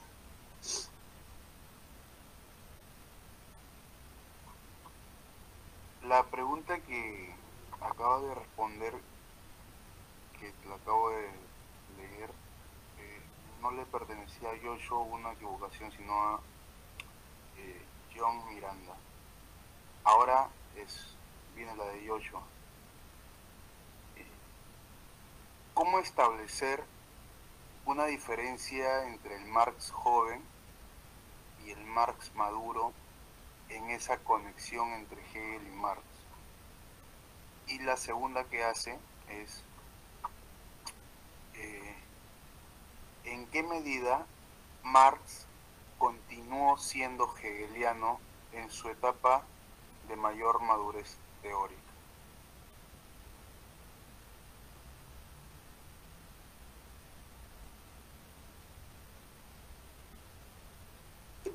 Sí, agradezco las valiosas preguntas que enriquecen la discusión, la conversación. Eh, el caso del joven Marx y el Marx viejo, pues es un tópico tratado, retratado y discutido desde muchas vertientes. Hay un trotskista, Ernst Mandel, en un libro donde hace una, una recapitulación, una cartografía de, estos debates. Eh, me parece recomendable. Es este, un análisis genético de los manuscritos del 44 hasta el Jurundris. Ese texto es interesante porque te, te permite mapear cuáles han sido los debates y posturas. Han habido distintas posturas en torno a ellos. Principalmente se ha suscitado el debate de mm, si pues hay una continuación entre joven y viejo Marx, ¿no? es un debate pues que tuvo mucho mucha mucho alcance altuseriano. Eh, como les decía, diversas posturas. Otro de los artículos, me parece un artículo también recomendable que ha hecho Marcelo Musto, que publicó en un libro de eh, José Gandarilla con Elvira Concheiro, se publicó hace unos años en, México, eh, Marx revisitados. Ahí él hace, Marcelo Musto un estudio detallado de cómo se han iniciado los debates, desde Adoratsky hasta eh, Marcuse, eh, Fromm, el mismo Althusser, los eh, jóvenes altuserianos, y toda esa, esa gentita, ¿no? que van a discutir esto del, joven hijo Marx. Ahora, respecto al vínculo con Hegel, pues detajo muchos de estos, eh, mucha de esta gente que va, hay, dos, digamos dos lecturas, hagamos dos lecturas como para hacerlo más sucinto. La altuseriana que lo niega y niega el vínculo con Hegel, porque hay una ruptura, y en cambio la otra, que vendría a estar más ligada a las nuevas lecturas de Marx, eh, que no les vincularía a Marx de Hegel, pero que sí encontraría un, cambio, y el cambio sería muy altuseriano, muy altuseriano. Eh, eh, pienso, por ejemplo, en un discípulo de Michel Henry en, en Ruiz San Juan.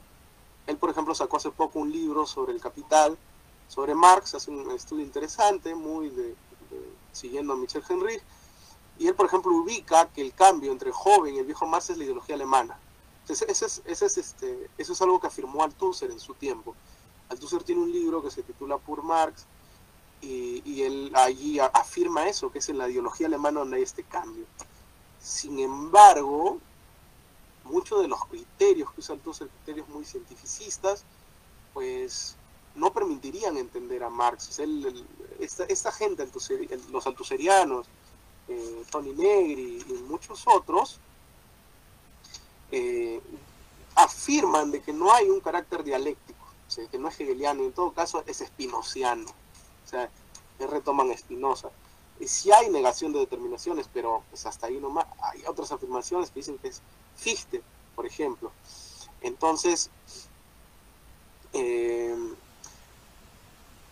y bueno, una, una, gama de autores, ¿no? Pero en todo caso, eh, cuando uno incluye a, Hegel en la obra de Marx y pues valora este aspecto dialéctico de Hegel, eh, pues tiene ya otros criterios, ya no un criterio cientificista para decir si hay una ruptura o dónde la habría, ¿no? Entonces, esta primera línea cientificista, la altuseriana, pues sí, o sea, con esos criterios divide a Marx.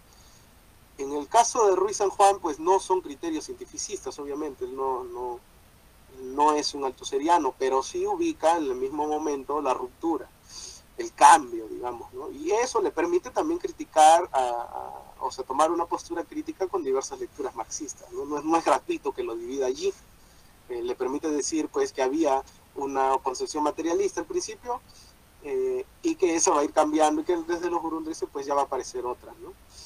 En fin, cuando tú tomas como criterio la dialéctica Hegel, las contradicciones, objeto, etcétera, pues ya no, ya no tienes esa limitación nada más.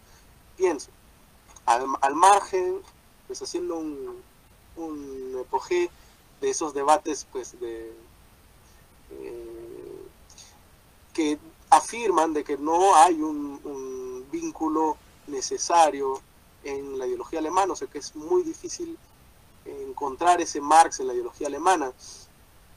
Eh, que hay diversos autores, desde Wedemeyer Engels y, otros que no, no, se puede afirmar, la, la, el. Pero al margen de eso, eh, en la ideología alemana, por ejemplo, se afirma de que el Estado es una totalidad con la sociedad civil. Se afirma eso. Es este es importante e interesante, me parece. Se afirma eso en la crítica de la filosofía del derecho de Hegel y se afirma eso en, textos posteriores. ¿sí? Entonces, si el criterio es Hegel, si el criterio es la dialéctica, si el criterio son las categorías, son los, los aspectos de la dialéctica, me parece que atraviesa, o sea, eh, lo que cambia en todo caso es que en, en Joven Marx hay un, una, una atención mayor a la fenomenología del espíritu y en el Marx, de, digamos del 57 en adelante, pues hay una mayor, una mayor precisión, una mayor profundidad y énfasis en la ciencia de la lógica. Esa sería la diferencia. ¿sí? El primer Marx, filosofía del derecho, fenomenología del espíritu, eh, si queremos dividir, pero no, si, si, vemos que las categorías se están atravesando solo cambian por encima, pero atraviesan, el formato atraviesa Marx eh, con sus cambios respectivos, pues eh, veríamos que no es tan necesario pues, hacer la, división. Eh, aunque ya con otros criterios podríamos hacer divisiones. ¿no? Sin embargo, filosofía del derecho y frenología en un primer momento y ciencia de la lógica en un segundo. Eh, y, pues de allí, en base a eso, en base a las nuevas lecturas hegelianas y las nuevas lecturas se basan en las nuevas lecturas hegelianas, en las lecturas marxistas de Marx, pues eh, allí pues hay una serie de lecturas ricas que les, recomendaría leer ¿no? diversos autores que ya mencioné en la exposición. Entonces, este, sí me parece que eh, en ese caso las categorías hegelianas, Hegel atravesarían Marx totalmente, pero de distinto modo.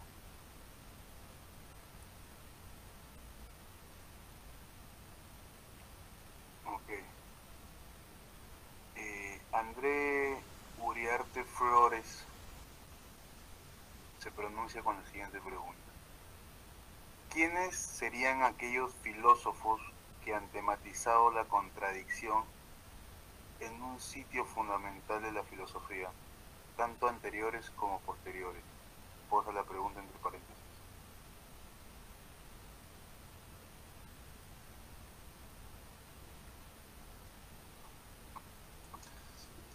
Sí, eh, te agradezco André por la, pregunta, por la interesante pregunta. Eh, pues es de, Hegel para adelante y pues allí de Hegel para adelante se pueden encontrar diversos autores que han tematizado la contradicción, pero de modo diverso, ¿sí? de modo muy diverso. Eh, me parece que el marxismo no le ha hecho tanto caso. ¿sí?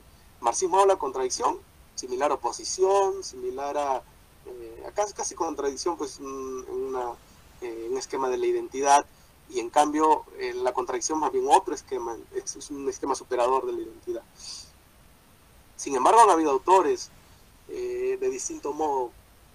Pienso, por ejemplo, en Lukács, uno de los autores que trabaja, menciona bastante la contradicción, Widerspruch es Lukács otro autor que ha trabajado bastante es, eh, aunque parezca paradójico, soy crítico de Mao Zedong, pero Mao Zedong ha trabajado la contradicción y, lo hace para enfrentarse a estos, este, a estos este, precursores de los debates de los años 20 sobre la dialéctica, ¿no? conocidos como los dialécticos, eh, en Rusia. Eh, pues, ahorita no, se me viene a la mente el nombre exacto, el nombre de este autor, pues muy conocido. Eh, justo hace poco digitalizaron y subieron uno de sus textos sobre la dialéctica de Hegel. Eh, es un autor que critica a Lukács a propósito de historia y conciencia de clase. El Lukács lo publica en el 23, él lo critica, me parece, en el 24. Y hay diversos autores que critican a Lukács. Pero Mao Zedong criticando a este autor, ahorita no me acuerdo el nombre, eh,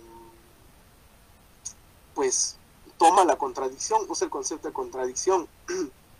Pero me parece que no, que si bien recupera, revalora y van a ver que en ese textito sobre la contradicción de Mao aparece muchas veces contradicción, eh, tendríamos que ver qué, tan, qué tanto se asemeja, eh, porque muchas veces se toma contradicción, como les digo, y no es realmente contradicción. En fin, pues, se, toma como sinónimo de oposición, es, lo más común, ¿sí? Y contradicción no es oposición. otra de las autoras, bueno, una autora que ha tratado el tema de la contradicción es Radio Naiskaya. Eh, Radio Naiskaya, pues justamente es de esa línea trotskista que toca temas muy interesantes como el tema del racismo, eh, muy, muy ligada a dos autores, eh, uno de Julio Trotskista y otro de la Escuela de Frankfurt, pienso en, James, en CRL James y pienso en Marcuse, eh, muy vinculada a esos debates, pero ella toma la categoría de contradicción y hace un examen de la categoría de contradicción. Entonces ahí se podría hacer el rastreo de quiénes están retomando, quiénes están tomando el término de Widerspruch, quiénes no, y tener cuidado con las traducciones que se usan, ¿no? Porque muchas veces en las traducciones en español pues no aparece, o te ponen contradicción, pues no dicen en el alemán contradicción, ¿no? Dice otra cosa. O puede decir oposición en el alemán y en, el, en la traducción pues este eh, ponen contradicción o viceversa, ¿no? Eh, ese, error que también se, cumple con las otras categorías, ¿no? No tanto con el totalidad, que, que sí es muy conocido, pero sí con el de por ejemplo, ¿no? Que si lo tomamos, pues te descoloca mucho en la forma en que tienes la política, pues si la propiedad privada hace Aufhebung, y si el Estado hace Aufhebung, y si la clase hace Aufhebung, pues entonces ¿de qué estamos hablando? Eh, es un proceso social, es histórico, es inmanente, ahí, ahí se suscitarían una serie de discusiones, ¿no? Pero yo lo pongo sobre tapete a ver a quién le interesa investigar más sobre esos temas, ¿no? Gracias.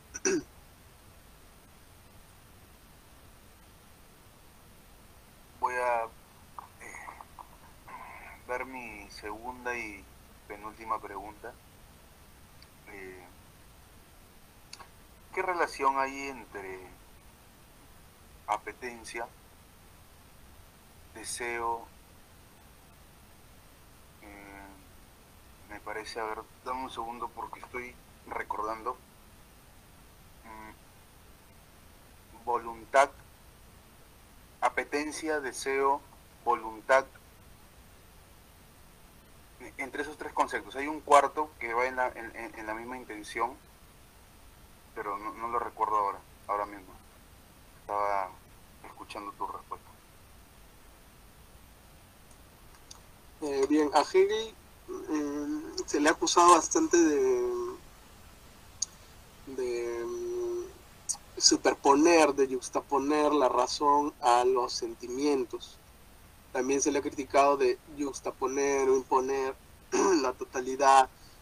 Em, y pues esto te niega y, entonces este vamos, vamos a buscar la otra edad.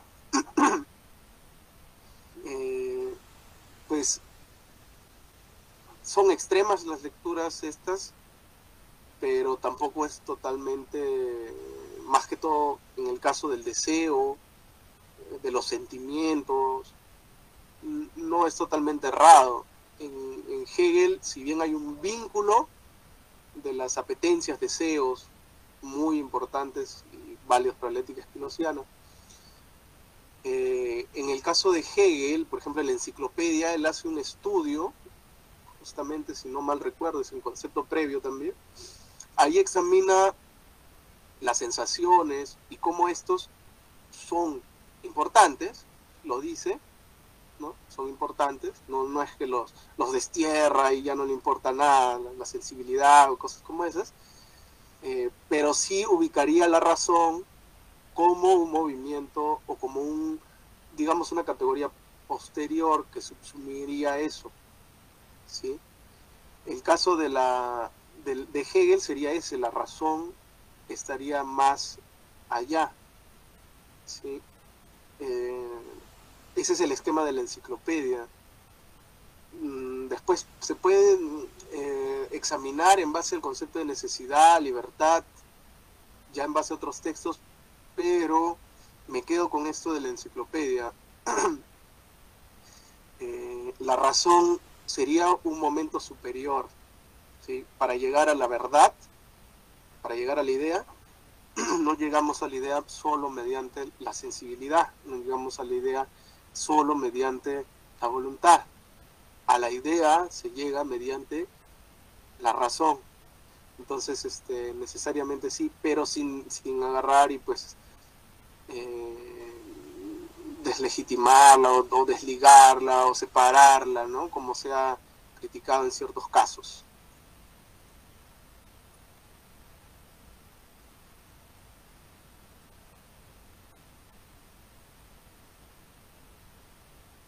Ahora, Gonzalo, parece que la, la, ronda de preguntas va a tomar más que la misma exposición en sí mismo. Dice, ¿qué críticas se pueden realizar a la dialéctica negativa que postula Adorno como una interpretación de la misma dialéctica hegeliana?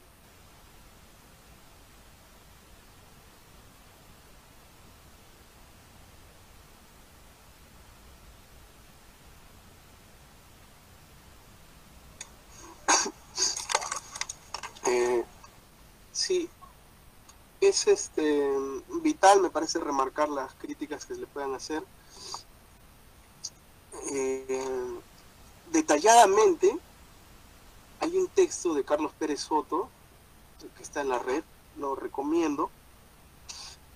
Si no me recuerdo, son los psicocríticas, Adorno, algo así, no, no recuerdo bien ahora, pero ese texto de Carlos Pérez Soto analiza, me parece detalladamente, eh, las críticas que, que, se, que, le formula Adorno, las inconsistencias que encuentra. Eh, de entrada yo podría decir ciertas cosas. Eh, hay un contexto, el contexto de Adorno pues no es gratuito, no es que es, pues, hizo la crítica ya, sino que Adorno pues tiene una sustentación histórica que le da un sentido a la crítica metodológica que va a hacer que es todo este embate fascista, nazista, ¿no? principalmente nazista para, en su caso. Entonces es una situación eh, pues, desesperante, es una situación complicada, compleja, difícil, y entonces se entiende la formulación de esas críticas y se entiende en el contexto la formulación de muchas otras teorías. ¿Sí? Hasta allí, pues, es interesante. Sin embargo, el tema es que, eh, como diría Hegel, en la, en la fenomenología, o sea, la libertad absoluta, pues trae monstruos, trae trampas. esa, libertad absoluta del otro, pues es problemática. Esa libertad absoluta de exaltar al otro, de elevarlo, eh, desligado de la totalidad, me parece que es un error categorial. O sea, allí Adorno criticaría que más bien la totalidad te oprimiría, o sea, la, totalidad vendría a ser como una especie de facho que te oprime todo el tiempo.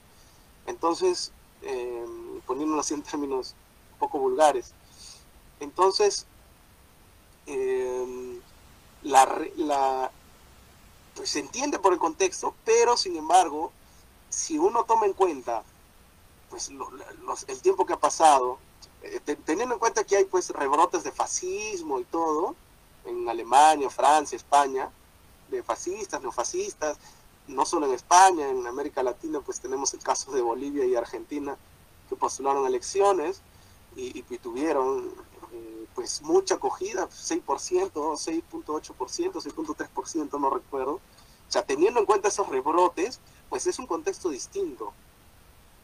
Si bien hay una fundamentación eh, o te permite la, la, la, dialéctica de Adorno fundamentar socialmente muchos procesos que son interesantes, eh, me parece que desligar el otro o, o, o, ver la oposición ahí me parecería un poco problemático.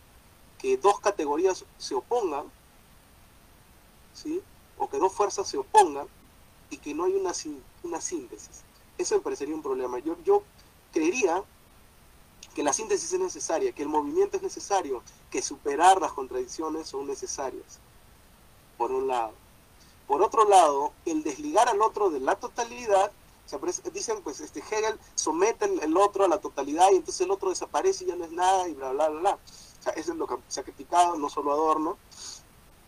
Pues em, ¿podemos entender al otro desligado de la totalidad? Esa sería la pregunta, esa sería la contrapregunta. ¿Se puede entender al otro desligado de la totalidad? ¿Un otro exterior desvinculado de todo?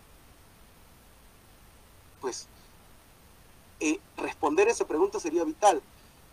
Pues yo creo que no. O sea, más bien Hegel ahí te da pistas, te da pistas para entender al otro en la totalidad, no al otro desvinculado, no un sujeto trascendental que está aparte, que siempre existe, como quiere Dussel, Levinas, ¿no? sino más bien, o dos fuerzas que chocan y no, se, no, no hay síntesis, dos fuerzas que conviven, que es la base filosófica de muchas de las propuestas populistas o hasta eh, republicanistas. Eh, pues a mí me parece que más bien con Hegel tendríamos que ir a una superación, no a mantener esto, el sistema, no a mantener el presente, sino a superarlo. Entonces Adorno te fundamentaría quizás en lo otro. Pienso en, otros autores, este, eh, por ejemplo, eh, Benedetto Croce, por ejemplo.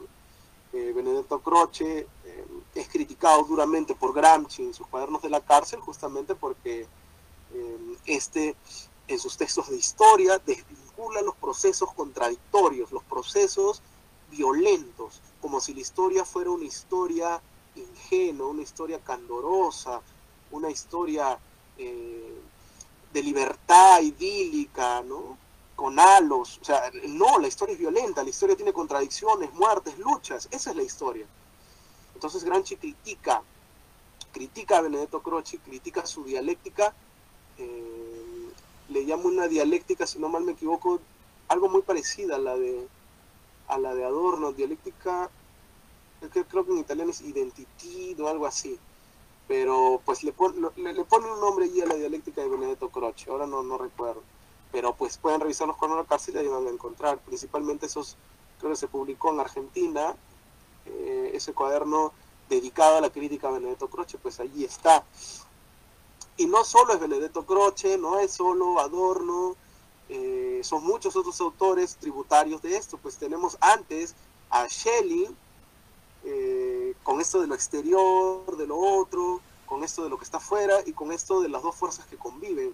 O sea, bacán para una sociedad donde es posible, pero en esta sociedad no, o sea, en esta sociedad, ahora que estamos viviendo lo del coronavirus, pues vemos que desgarradores eh, la vida, ¿no? Que desgarradores la vida para los pobres, para los trabajadores, los millones de pobres, por ejemplo, en el caso que tenemos en el Perú, millones de pobres, y cómo van a, sobrevivir. O sea, acá hablar de fuerzas que conviven, pues me parece una locura. O sea, más bien tenemos que pensar en, fuerzas que traen nuevas cosas, nuevos movimientos, nuevas luces.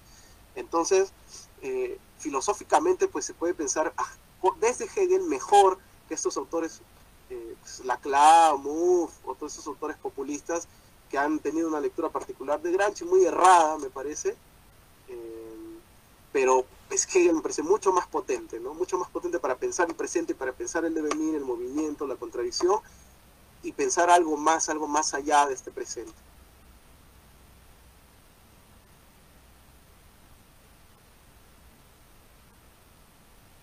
Interesante. Vamos a continuar con estamos siendo muy amables con las preguntas. Eh, no solamente por atenderlas, sino por descifrarlas. Eh, Deus, sociofilo Deus, mira tú, pregunta. Eh, tanto repite el concepto de contradicción, pero no lo define, solo lo niega diciendo que lo ven como oposición. Entonces, la pregunta es, ¿qué es la contradicción en Hegel y en Marx?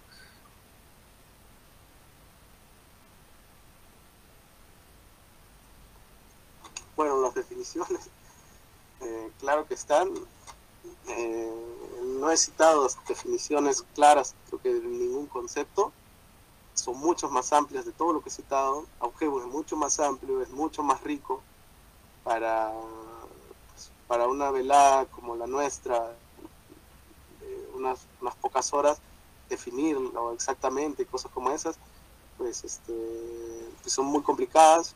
Les puedo decir, este, ¿qué es el capital? Valor que se valoriza. No dije nada, pero lo definí como lo define Marx.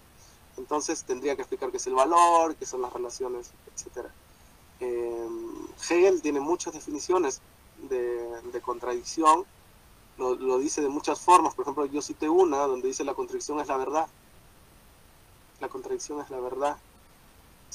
allí se presupone de que la contradicción es, eh, cuando dice la contradicción es la verdad, pues ahí se está refiriendo a una contradicción que es la superación entre identidad y diferencia. O sea, la, la, una de las formas de definir contradicción es este em, eh, la identidad, la superación entre identidad y diferencia, esa es la contradicción, así de básico, ¿no? Pero no dije nada otra vez. Eh, en, en, el caso, perdón, de contradicción es verdad, también eh, se está refiriendo ahí que la contradicción es un momento lógico posterior. No es solo la lógica de la identidad, no es solo la lógica de la diferencia, sino es la lógica de la contradicción. Entonces, eh, como le digo, lo puedo definir así, puedo citarlo, puedo citar mil veces a Hegel, pero pues en, una velada muy corta, y les pido disculpas en todo caso, no se puede definir o no se puede explicar eh, más que sucintamente esto a menos que sea un taller y pues ver ahí de detalle y seguir las lecturas y todo. Pues quizás así, quizás se puede hacer, no sé. Sin embargo, em, la definición básica es esa, la de contradicción. Y, pero yo hacía una, una doble una doble definición, una en sentido más lato y una en sentido más ontológico. Aunque toda la, la contradicción es ontológica, lógica, ¿no? pero decía al principio que si lo tomas en un sentido menos riguroso, pues la contradicción, eh, como no propiamente dicho, pues atraviesa todo, todo el cuerpo categorial, todas. Eh, pero la contradicción propiamente dicha como contradicción, como categoría contradicción, aparece en la doctrina de la esencia. Y allí pues, este, pues te invito a revisarla y vas a encontrar muchas definiciones, aunque un poco difíciles de comprender como la definición que les dije hace un rato, superación de identidad y diferencia, o sea, esa es, esa es este, la definición básica, pero pues ahí te viene, pues, ¿qué es la identidad? Pues ya te remite Aristóteles, ¿y qué es la diferencia? Y pues ahí te remiten los debates de los neocantianos, y ahí toda una serie de discusiones, pero esa es la, la definición. Que lo que yo digo cuando se contrapone oposición, o que el marxismo lo toma como oposición, pues lo digo porque, porque es recurrente en el marxismo, cuando uno lee, encontrar ese, ese, ese atisbo, encontrar esa, esa rémora. Entonces, por eso lo menciono muchas veces. Quizás pequé mencionarlo muchas veces. Pero, en el caso de Marx, eh, yo, por ejemplo, discutía con un amigo, así como para contextualizar, y le decía, pues, para mí la contradicción es vital, le decía, la contradicción atraviesa todas las categorías. Y él me preguntaba, ¿y aparece en la obra? O sea, creo que uno de los criterios principales, si no aparece en la obra, pues como que te deslegitima un poco la idea, ¿no? La, idea que tú encuentras. Y bueno, contradicción es una categoría que no, no, es, no aparece así, no es que te dice eh, eh, valor de uso, valor de cambio, eh, Widerspruch eh, o, este, dinero, capital, Widerspruch, no, no, no dice eso. si no mal recuerdo, la primera vez que usa el término Widerspruch Marx en el capital es en, el, en el segundo capítulo, en el intercambio. Yo comienzo a aparecer raramente. Se supone que el término Plus debería aparecer entre las categorías más ontológicas, digamos, más este, abstractas, pero no, no aparece el término, curiosamente. Pero la contradicción, eh, como tercer momento superador, pues sí aparece, o sea, eso es totalmente está en, el capital. Eh, hacía una cita, bueno, hacía muchas citas de, sobre lo que dice Marx. Hay una cita en pie de página donde él dice eso, dice que Stuart Mill no comprende la contradicción. Curiosamente se cae en, contradicciones, pero no comprende que la contradicción es lo esencial en el método hegeliano, en la dialéctica de Hegel, pero el método no en la dialéctica de Hegel. ¿no? Eso dice Marx, y después aparece muchas veces Widerspruch. Se tiene que hacer un rastreo, ¿no? Se tiene que hacer un rastreo no es algo que se haya hecho, es algo que estoy estudiando, es algo que les comparto, eh, que me parece que enriquecería mucho la potencia. Marx usa Widerspruch, por ejemplo, en los Grundris, se usa mucho para hablar de el fin del capitalismo. Sabemos que en, la lógica de Hegel, pues las contradicciones se van desarrollando hasta llegar a una mayor, o digamos llegar a, pues Rubendry acostumbra llamarlas categorías, um, dialécticas micros y dialécticas macros, si no me equivoco pues así se van desarrollando hasta categorías mucho más complejas, más concretas, hasta llegar pues a la idea, ¿no? Al, concepto de la idea. Entonces, eh, es interesante ver que se puede pensar también filosóficamente ese momento que pensó el marxismo, las crisis, o sea, las crisis económicas solo las piensas económicamente o se pueden pensar filosóficamente. Entonces, la categoría de contradicción sería vital para hacer el intento. ¿Sí? Entonces, eh, yo dejo eso sobre el tapete y, recalco, o sea, no, no es que huya de las definiciones, sino que como toda exposición, pues puedo definir muchas cosas y las he definido, eh, lo vuelvo a hacer ahora, pero pues mm, valor que se valorice, o sea, no dije nada. Tendría que hacerse una explicación de las categorías otra vez y otra vez y como categorías dialécticas que son te remiten a las anteriores, ¿no? Gracias. Una pregunta mía que se matiza muy bien.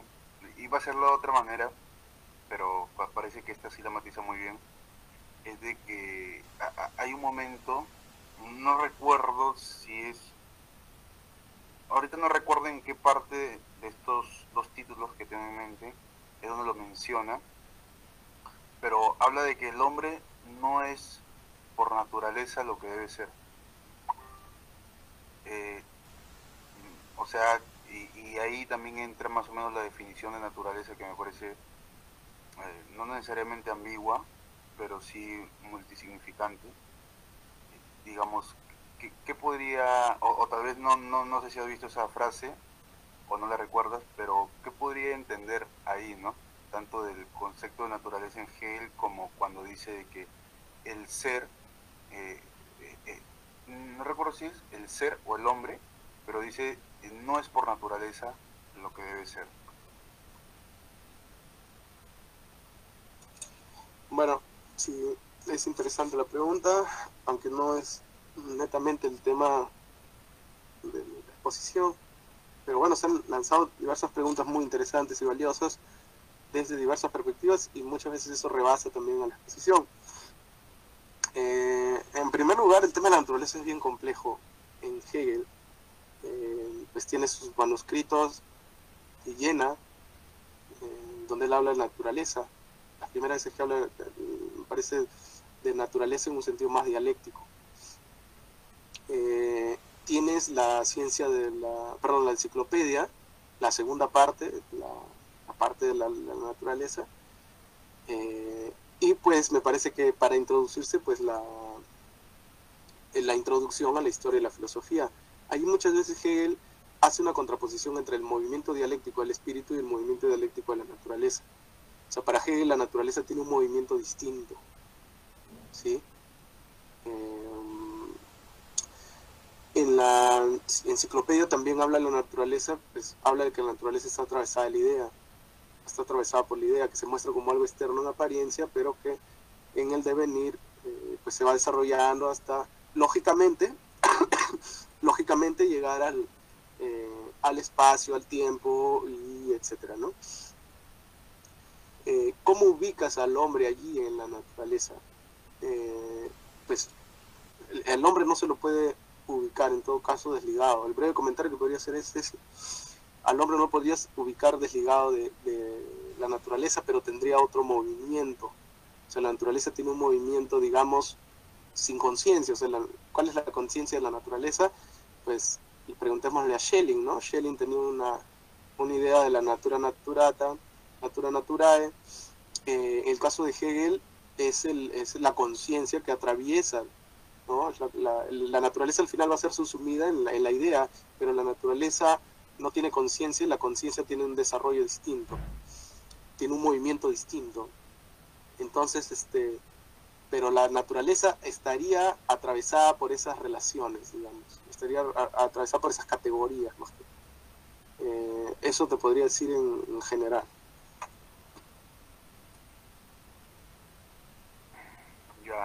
ahora nos acercamos al, crepúsculo. Eh,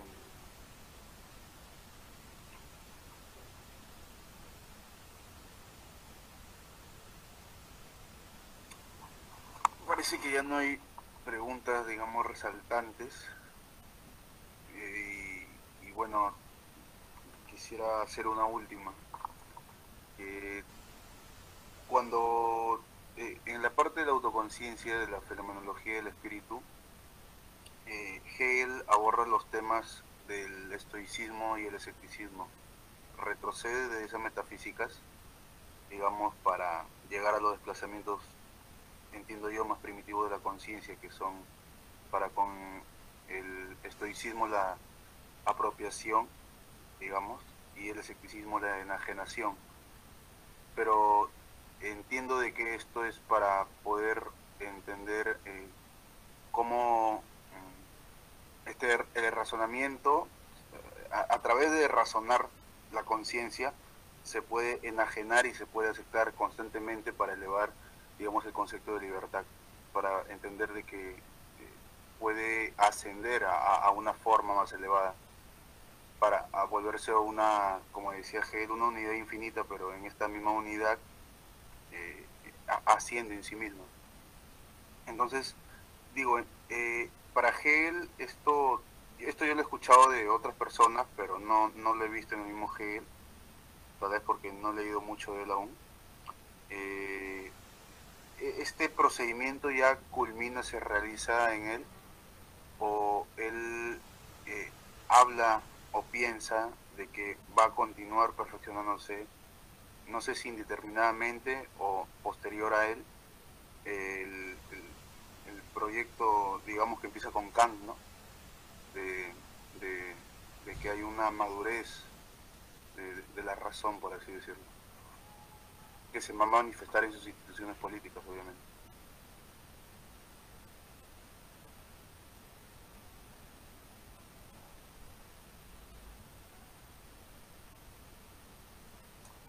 Sí, eh, te agradezco por la pregunta. Sí, eh, se eh, se ha vulgarizado en cierto modo esas lecturas. Se cita mucho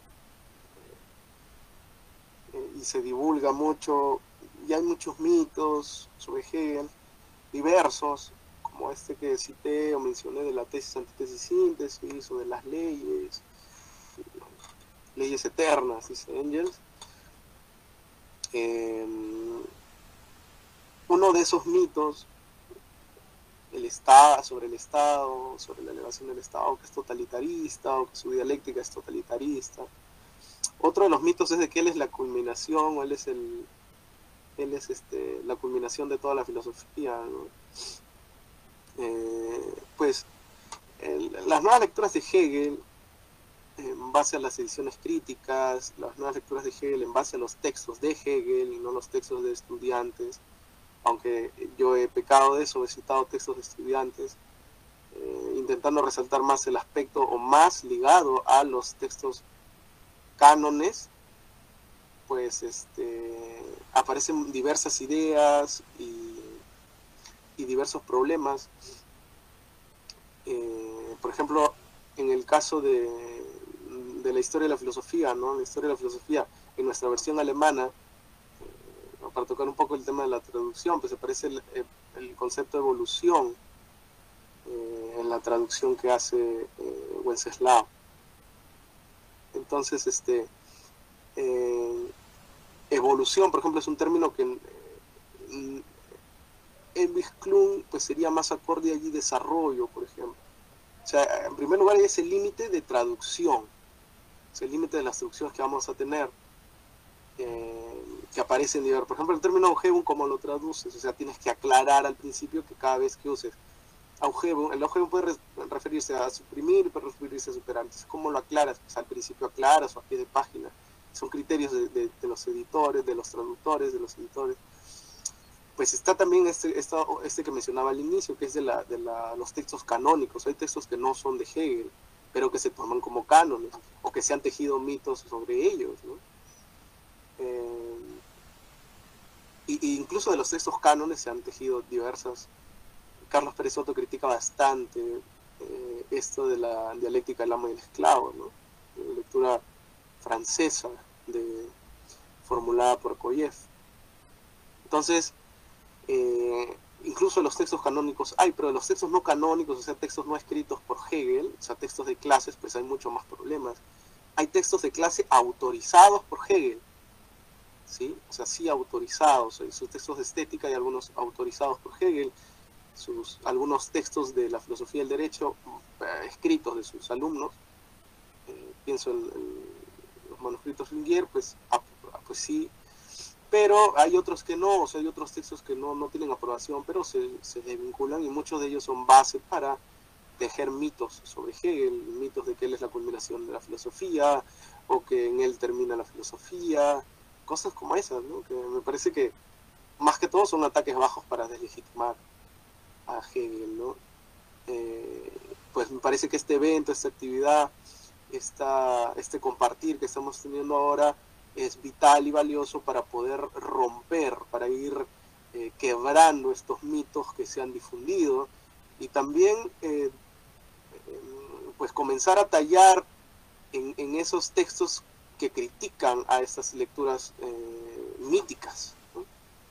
pienso, por ejemplo, hace poco se, hicieron, se hizo un evento, bueno, estuve participando también en ese evento, el grupo Widersprüch hizo un evento donde un expositor argentino, Héctor Ferreiro, uno, de los eh, estudiosos de Hegel más importantes, hizo una crítica, me parece importantísima, a Popper. Popper es uno de los mayores divulgadores de, las lecturas míticas de Hegel. Entonces, me parece que otro es el, conocido texto de Stuart. ¿no? Ahí pues es una compilación interesante. Eh, sería interesante ver, no sé si alguno de los estudiosos lo está traduciendo. Nosotros teníamos la, la idea en la editorial Ande, una editorial peruana, comenzar a trabajar en la, en la traducción de, de, ese texto, de esa compilación de, de Stuart. Entonces, eh, me parece que este evento y las actividades próximas que se van a hacer por las efemérides y, las actividades anteriores que se han hecho me parecen muy valiosas, que se están difundiendo en diversos espacios. Felicito, saludo de la manera más alegre esto que se está realizando y este y pues a ir rompiendo con esos mitos eh, de los hegelianos o de los críticos a Hegel. ¿no?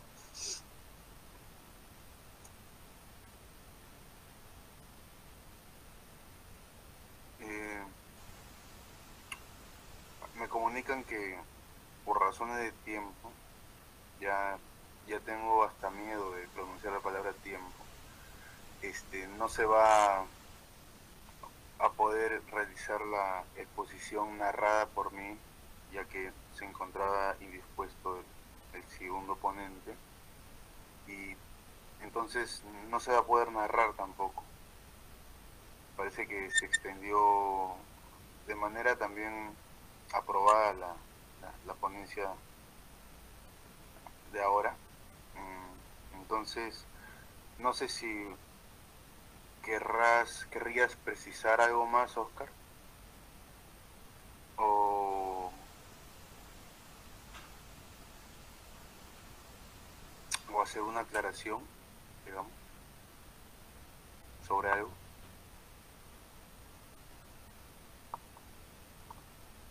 Eh, sí, con mucho gusto. Eh, pues sí, de todas formas han habido muchos términos y categorías que no se han podido tratar en la exposición eh, pues me, gustaría poner énfasis en, en alguna de ellas, ya para terminar, en una de las que sí he tratado, que es la de la de ¿no? más que todo en, la, en, los engranajes políticos o los resultados políticos que te puede dar entender eh, cómo van apareciendo o cómo va apareciendo y las dificultades que tienen también las traducciones hechas de los textos pues que no permiten encontrar categorías que pueden ser vitales, como no pueden serlo, porque no se, no se trata de que uno encuentra Widerspruch, entonces ya Widerspruch es este, eh, perdón, este, Widerspruch o Objetivo, pues ya son categorías que, pues que ya tienen un carácter netamente hegeliano, o sea, como les decía al principio, pues es eh, trabajo de un rastreo riguroso porque se te presenta. O sea, en la, en la, Gaceta Renana, Marx dice habla muchas veces de Augeo, eh, cuando habla el robo de la leña. Eso no significa que está hablando en términos hegelianos. O sí, pues tendríamos que verlo y examinarlo allí, porque en la Gaceta Renana sí hay, eh, si bien todo matices con el Marx posterior, unos años, pues sí hay una, una impronta hegeliana, ¿sí? hegeliano, o sea, ya defensora de Hegel, no rupturista, como, como hemos visto, las que hemos visto, si bien sigue Hegel, pues tiene cambios diversos con Hegel, ¿no? Este, no pues, su, filosofía del derecho, eh, pues, algunos han, tallado, eh, han mencionado bastante la diferencia en que Hegel mantiene el sistema y que Marx quiere contra el sistema, hay muchas, muchas diferencias que se pueden establecer.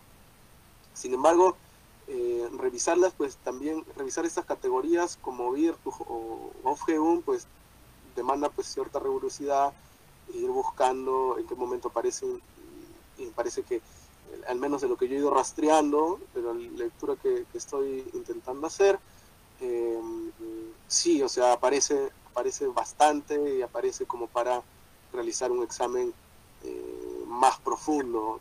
Grundrisse me parece vital para eso, eh, para contradicción Grundrisse, para contradicción eh, Capital. por ejemplo, me pregunté, ¿por qué aparece constantemente la contradicción en el capítulo del intercambio.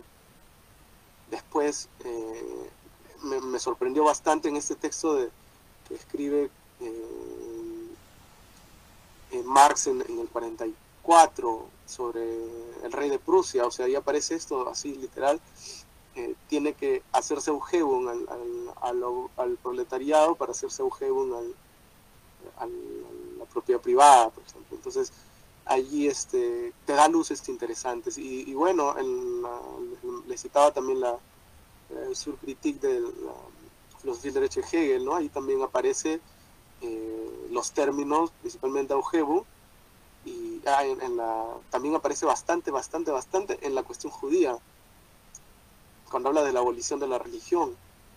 O sea, cuando se refiere de abolir la religión, ¿a qué se refiere?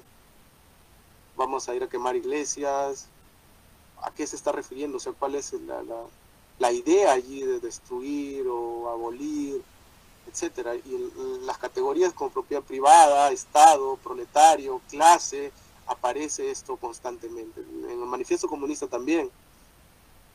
Entonces tendríamos que ver que el tema es más complejo de lo que parece.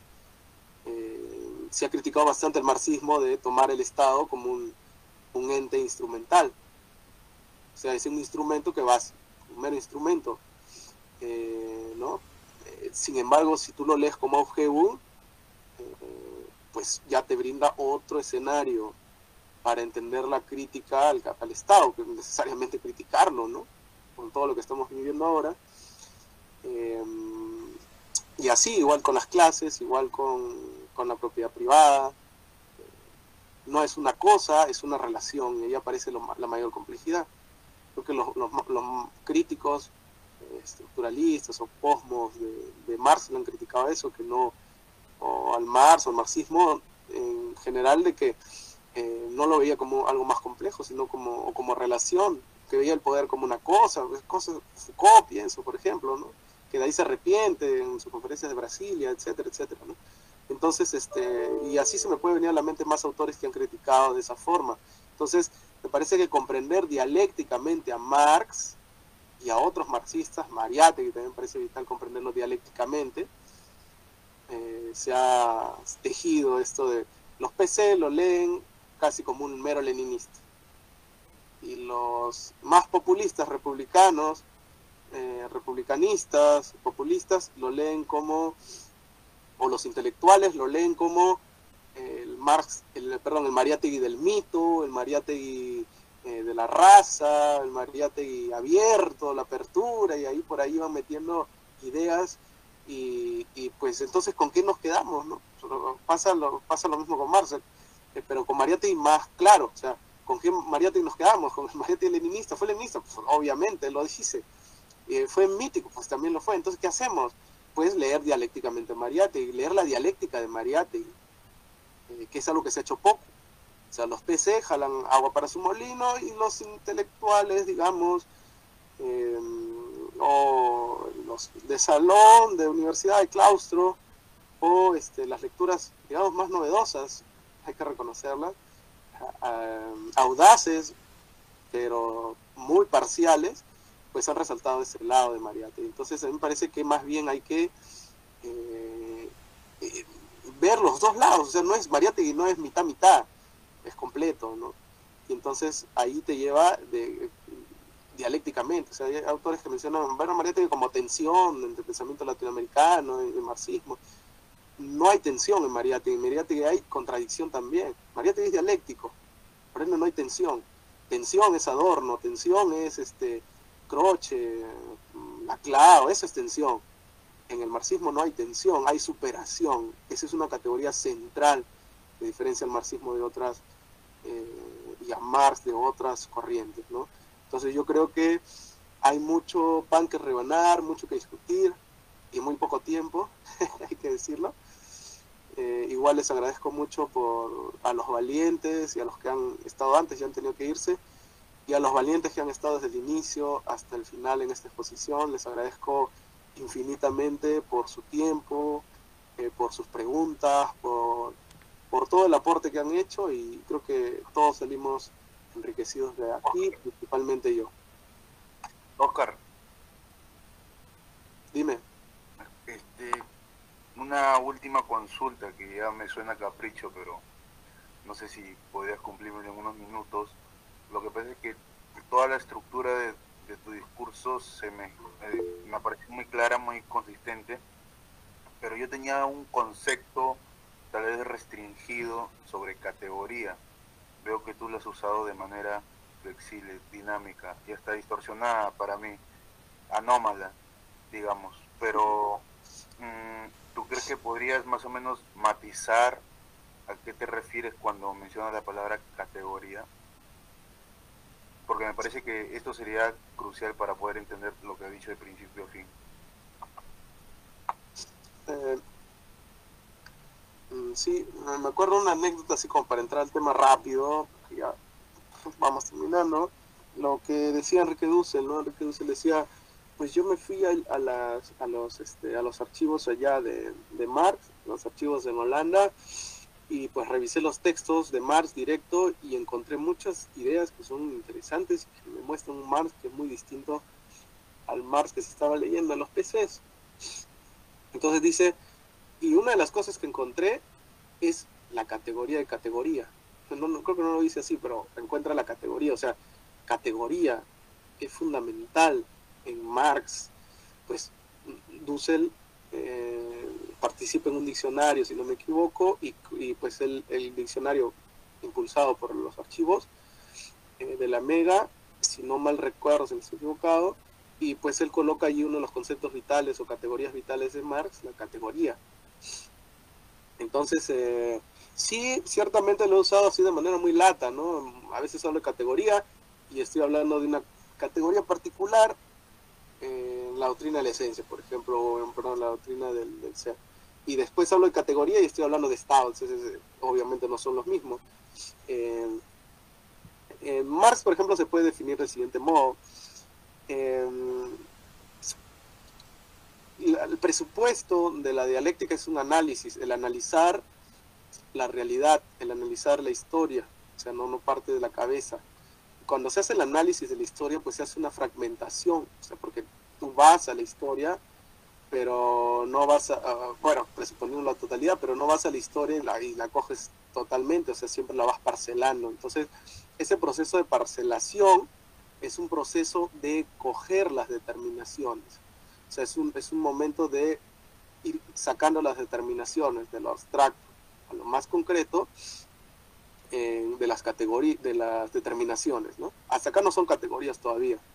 Entonces, en las determinaciones aparece eso eh, pues son, digamos, parcelas. Marx tiene una definición ahí en los grupos donde dice, eh, me parece que también eh, discute bastante esto en la Sagrada Familia, el tema de las categorías, aunque parece que se opone. Pero bueno, y son parcelas, son determinaciones, parcelas de fenómenos de la realidad abstraídas y hay distintos tipos de determinación. Si uno revisa los y se da cuenta de determinación más abstracta, determinación recíproca, determinación. Hay distintos tipos de determinación y obviamente hay algunas más concretas y otras más abstractas. Las determinaciones más abstractas son las determinaciones eh, que son más esenciales que las otras determinaciones. Entonces las determinaciones eh, menos esenciales son las determinaciones posteriores, ¿sí? Y las determinaciones primarias, aunque tengan un, esquema histórico distinto, porque pienso eh, capital, eh, un capital industrial y un capital comandita, pues el capital industrial es posterior, pero el capital, pero ubicas el capital industrial como anterior, porque tienes un previo análisis de las determinaciones y vas cogiendo la esencialidad y la vas armando esencialmente hasta las más concretas, de las más esenciales o de lo abstracto a lo concreto. Y entonces, una vez que has parcelado las determinaciones, las, las determinaciones esenciales se transforman en categorías. Ahí aparecen las categorías, son determinaciones delimitadas. Una vez hecho eso, se emprende el paso dialéctico, o el dialéctico de, ya con categorías parceladas, a hacer el proceso de exponer cómo se mueven esas categorías, porque no es que las hiciste, las, las moviste, las parcelaste y entonces quedó ahí todo desparramado, no, las vas ubicando y desarrollando. Entonces, eh, ciertamente, las categorías pues, serían parcelaciones de fenómenos de la realidad ubicadas esencialmente en un movimiento dialéctico, ¿no? Las categorías tendrían eso. Eh, Ahora hay discusiones diversas sobre si se usan o no categorías, el marxismo tiene diversas posiciones. Eh, se me ocurre Dussel, que es un defensor, bueno, mencionó mucho a Dussel esta noche, y pienso en Nicolás González Varela, por ejemplo, que él considera de que las categorías no aparecerían, eh, que no, no, se usarían porque en, Hegel, por ejemplo, porque son categorías que, perdón, porque son categorizar es parcelar y eso significa quitarle movimiento y en Hegel hay un movimiento constante. Cuando tú categorizas algo, pues lo, lo ubicas y ya está. Entonces, eh, esa sería una, una, visión, por ejemplo, categorizas parcelas. Entonces, más bien, eh, si piensas en Hegel o en Marx, pues es un movimiento constante, entonces, ¿para qué las categorías? Categorías Kant, categorías Aristóteles, eh, ¿no? Pero en Marx, en Hegel, pues, o principalmente Hegel, dice Nicolás. Eh, Tiene una realidad ontológica, ¿no? Eh, sí, totalmente, claro. Cualidad, cantidad. Eh, por ejemplo, em, si tú revisas la crítica que hace Hegel en la introducción a la ciencia de la lógica, una de las cosas que critica Kant es justamente la ubicación de las categorías. O sea, no es un análisis, no es una ubicación caprichosa de las categorías, no es una ubicación pues porque lo dijo Aristóteles, yo lo ubico así, sino es una ubicación que obedece a un carácter lógico, ontológico. Entonces, la ubicación es, no puedes, puedes hablar de cualidad sin hablar de ser, o puedes hablar de cantidad sin hablar de cualidad, pues no se puede, o sea, lógicamente no puedes hacerlo. Entonces, esa, esas premisas lógicas eh, em, van, van desarrollándose las categorías en base a las categorías anteriores, premisas lógicas, que parten del ser y de la nada hasta la idea, ¿no? esa sería mi respuesta sucinta. Semejante labor la que realizó el día de hoy Oscar, parece que un poco más si llegábamos al 14, pero eh, ya te interrumpí justamente cuando te estaba despidiendo, acá eh, está recibiendo muchas felicitaciones a través del chat. Parece que esta vez eres Napoleón entrando por la calle. Quisieras este, cerrar eh, de una manera decisiva la otra parte del cierre, la parte negativa del cierre. Eh, bueno, agradecer, siempre agradecer y felicitar a los organizadores y bueno, como decía hace un rato, a todos los que se han quedado y están aquí acompañando acompañándonos entre todos esta noche. Eh, me parece valioso eh, hacer el estudio, hacer las investigaciones necesarias y, estos espacios que a pesar de la pandemia, a pesar de todos los problemas que haya, se, se llevan a cabo, me parece muy, muy encomiable. Eh, a mí no me queda nada más que agradecerles y, y pues este agradecerles infinitamente de que hayan estado aquí, que hayan eh, pues gastado su tiempo en escucharme y, y agradecer a los organizadores y, y eso, ¿no? ya no me salen las palabras. Sí, Oscar. Agradecerte, eh, Oscar. Eh, te por la agradezco. Círculo de Hermenéutica y Estudios Sociales.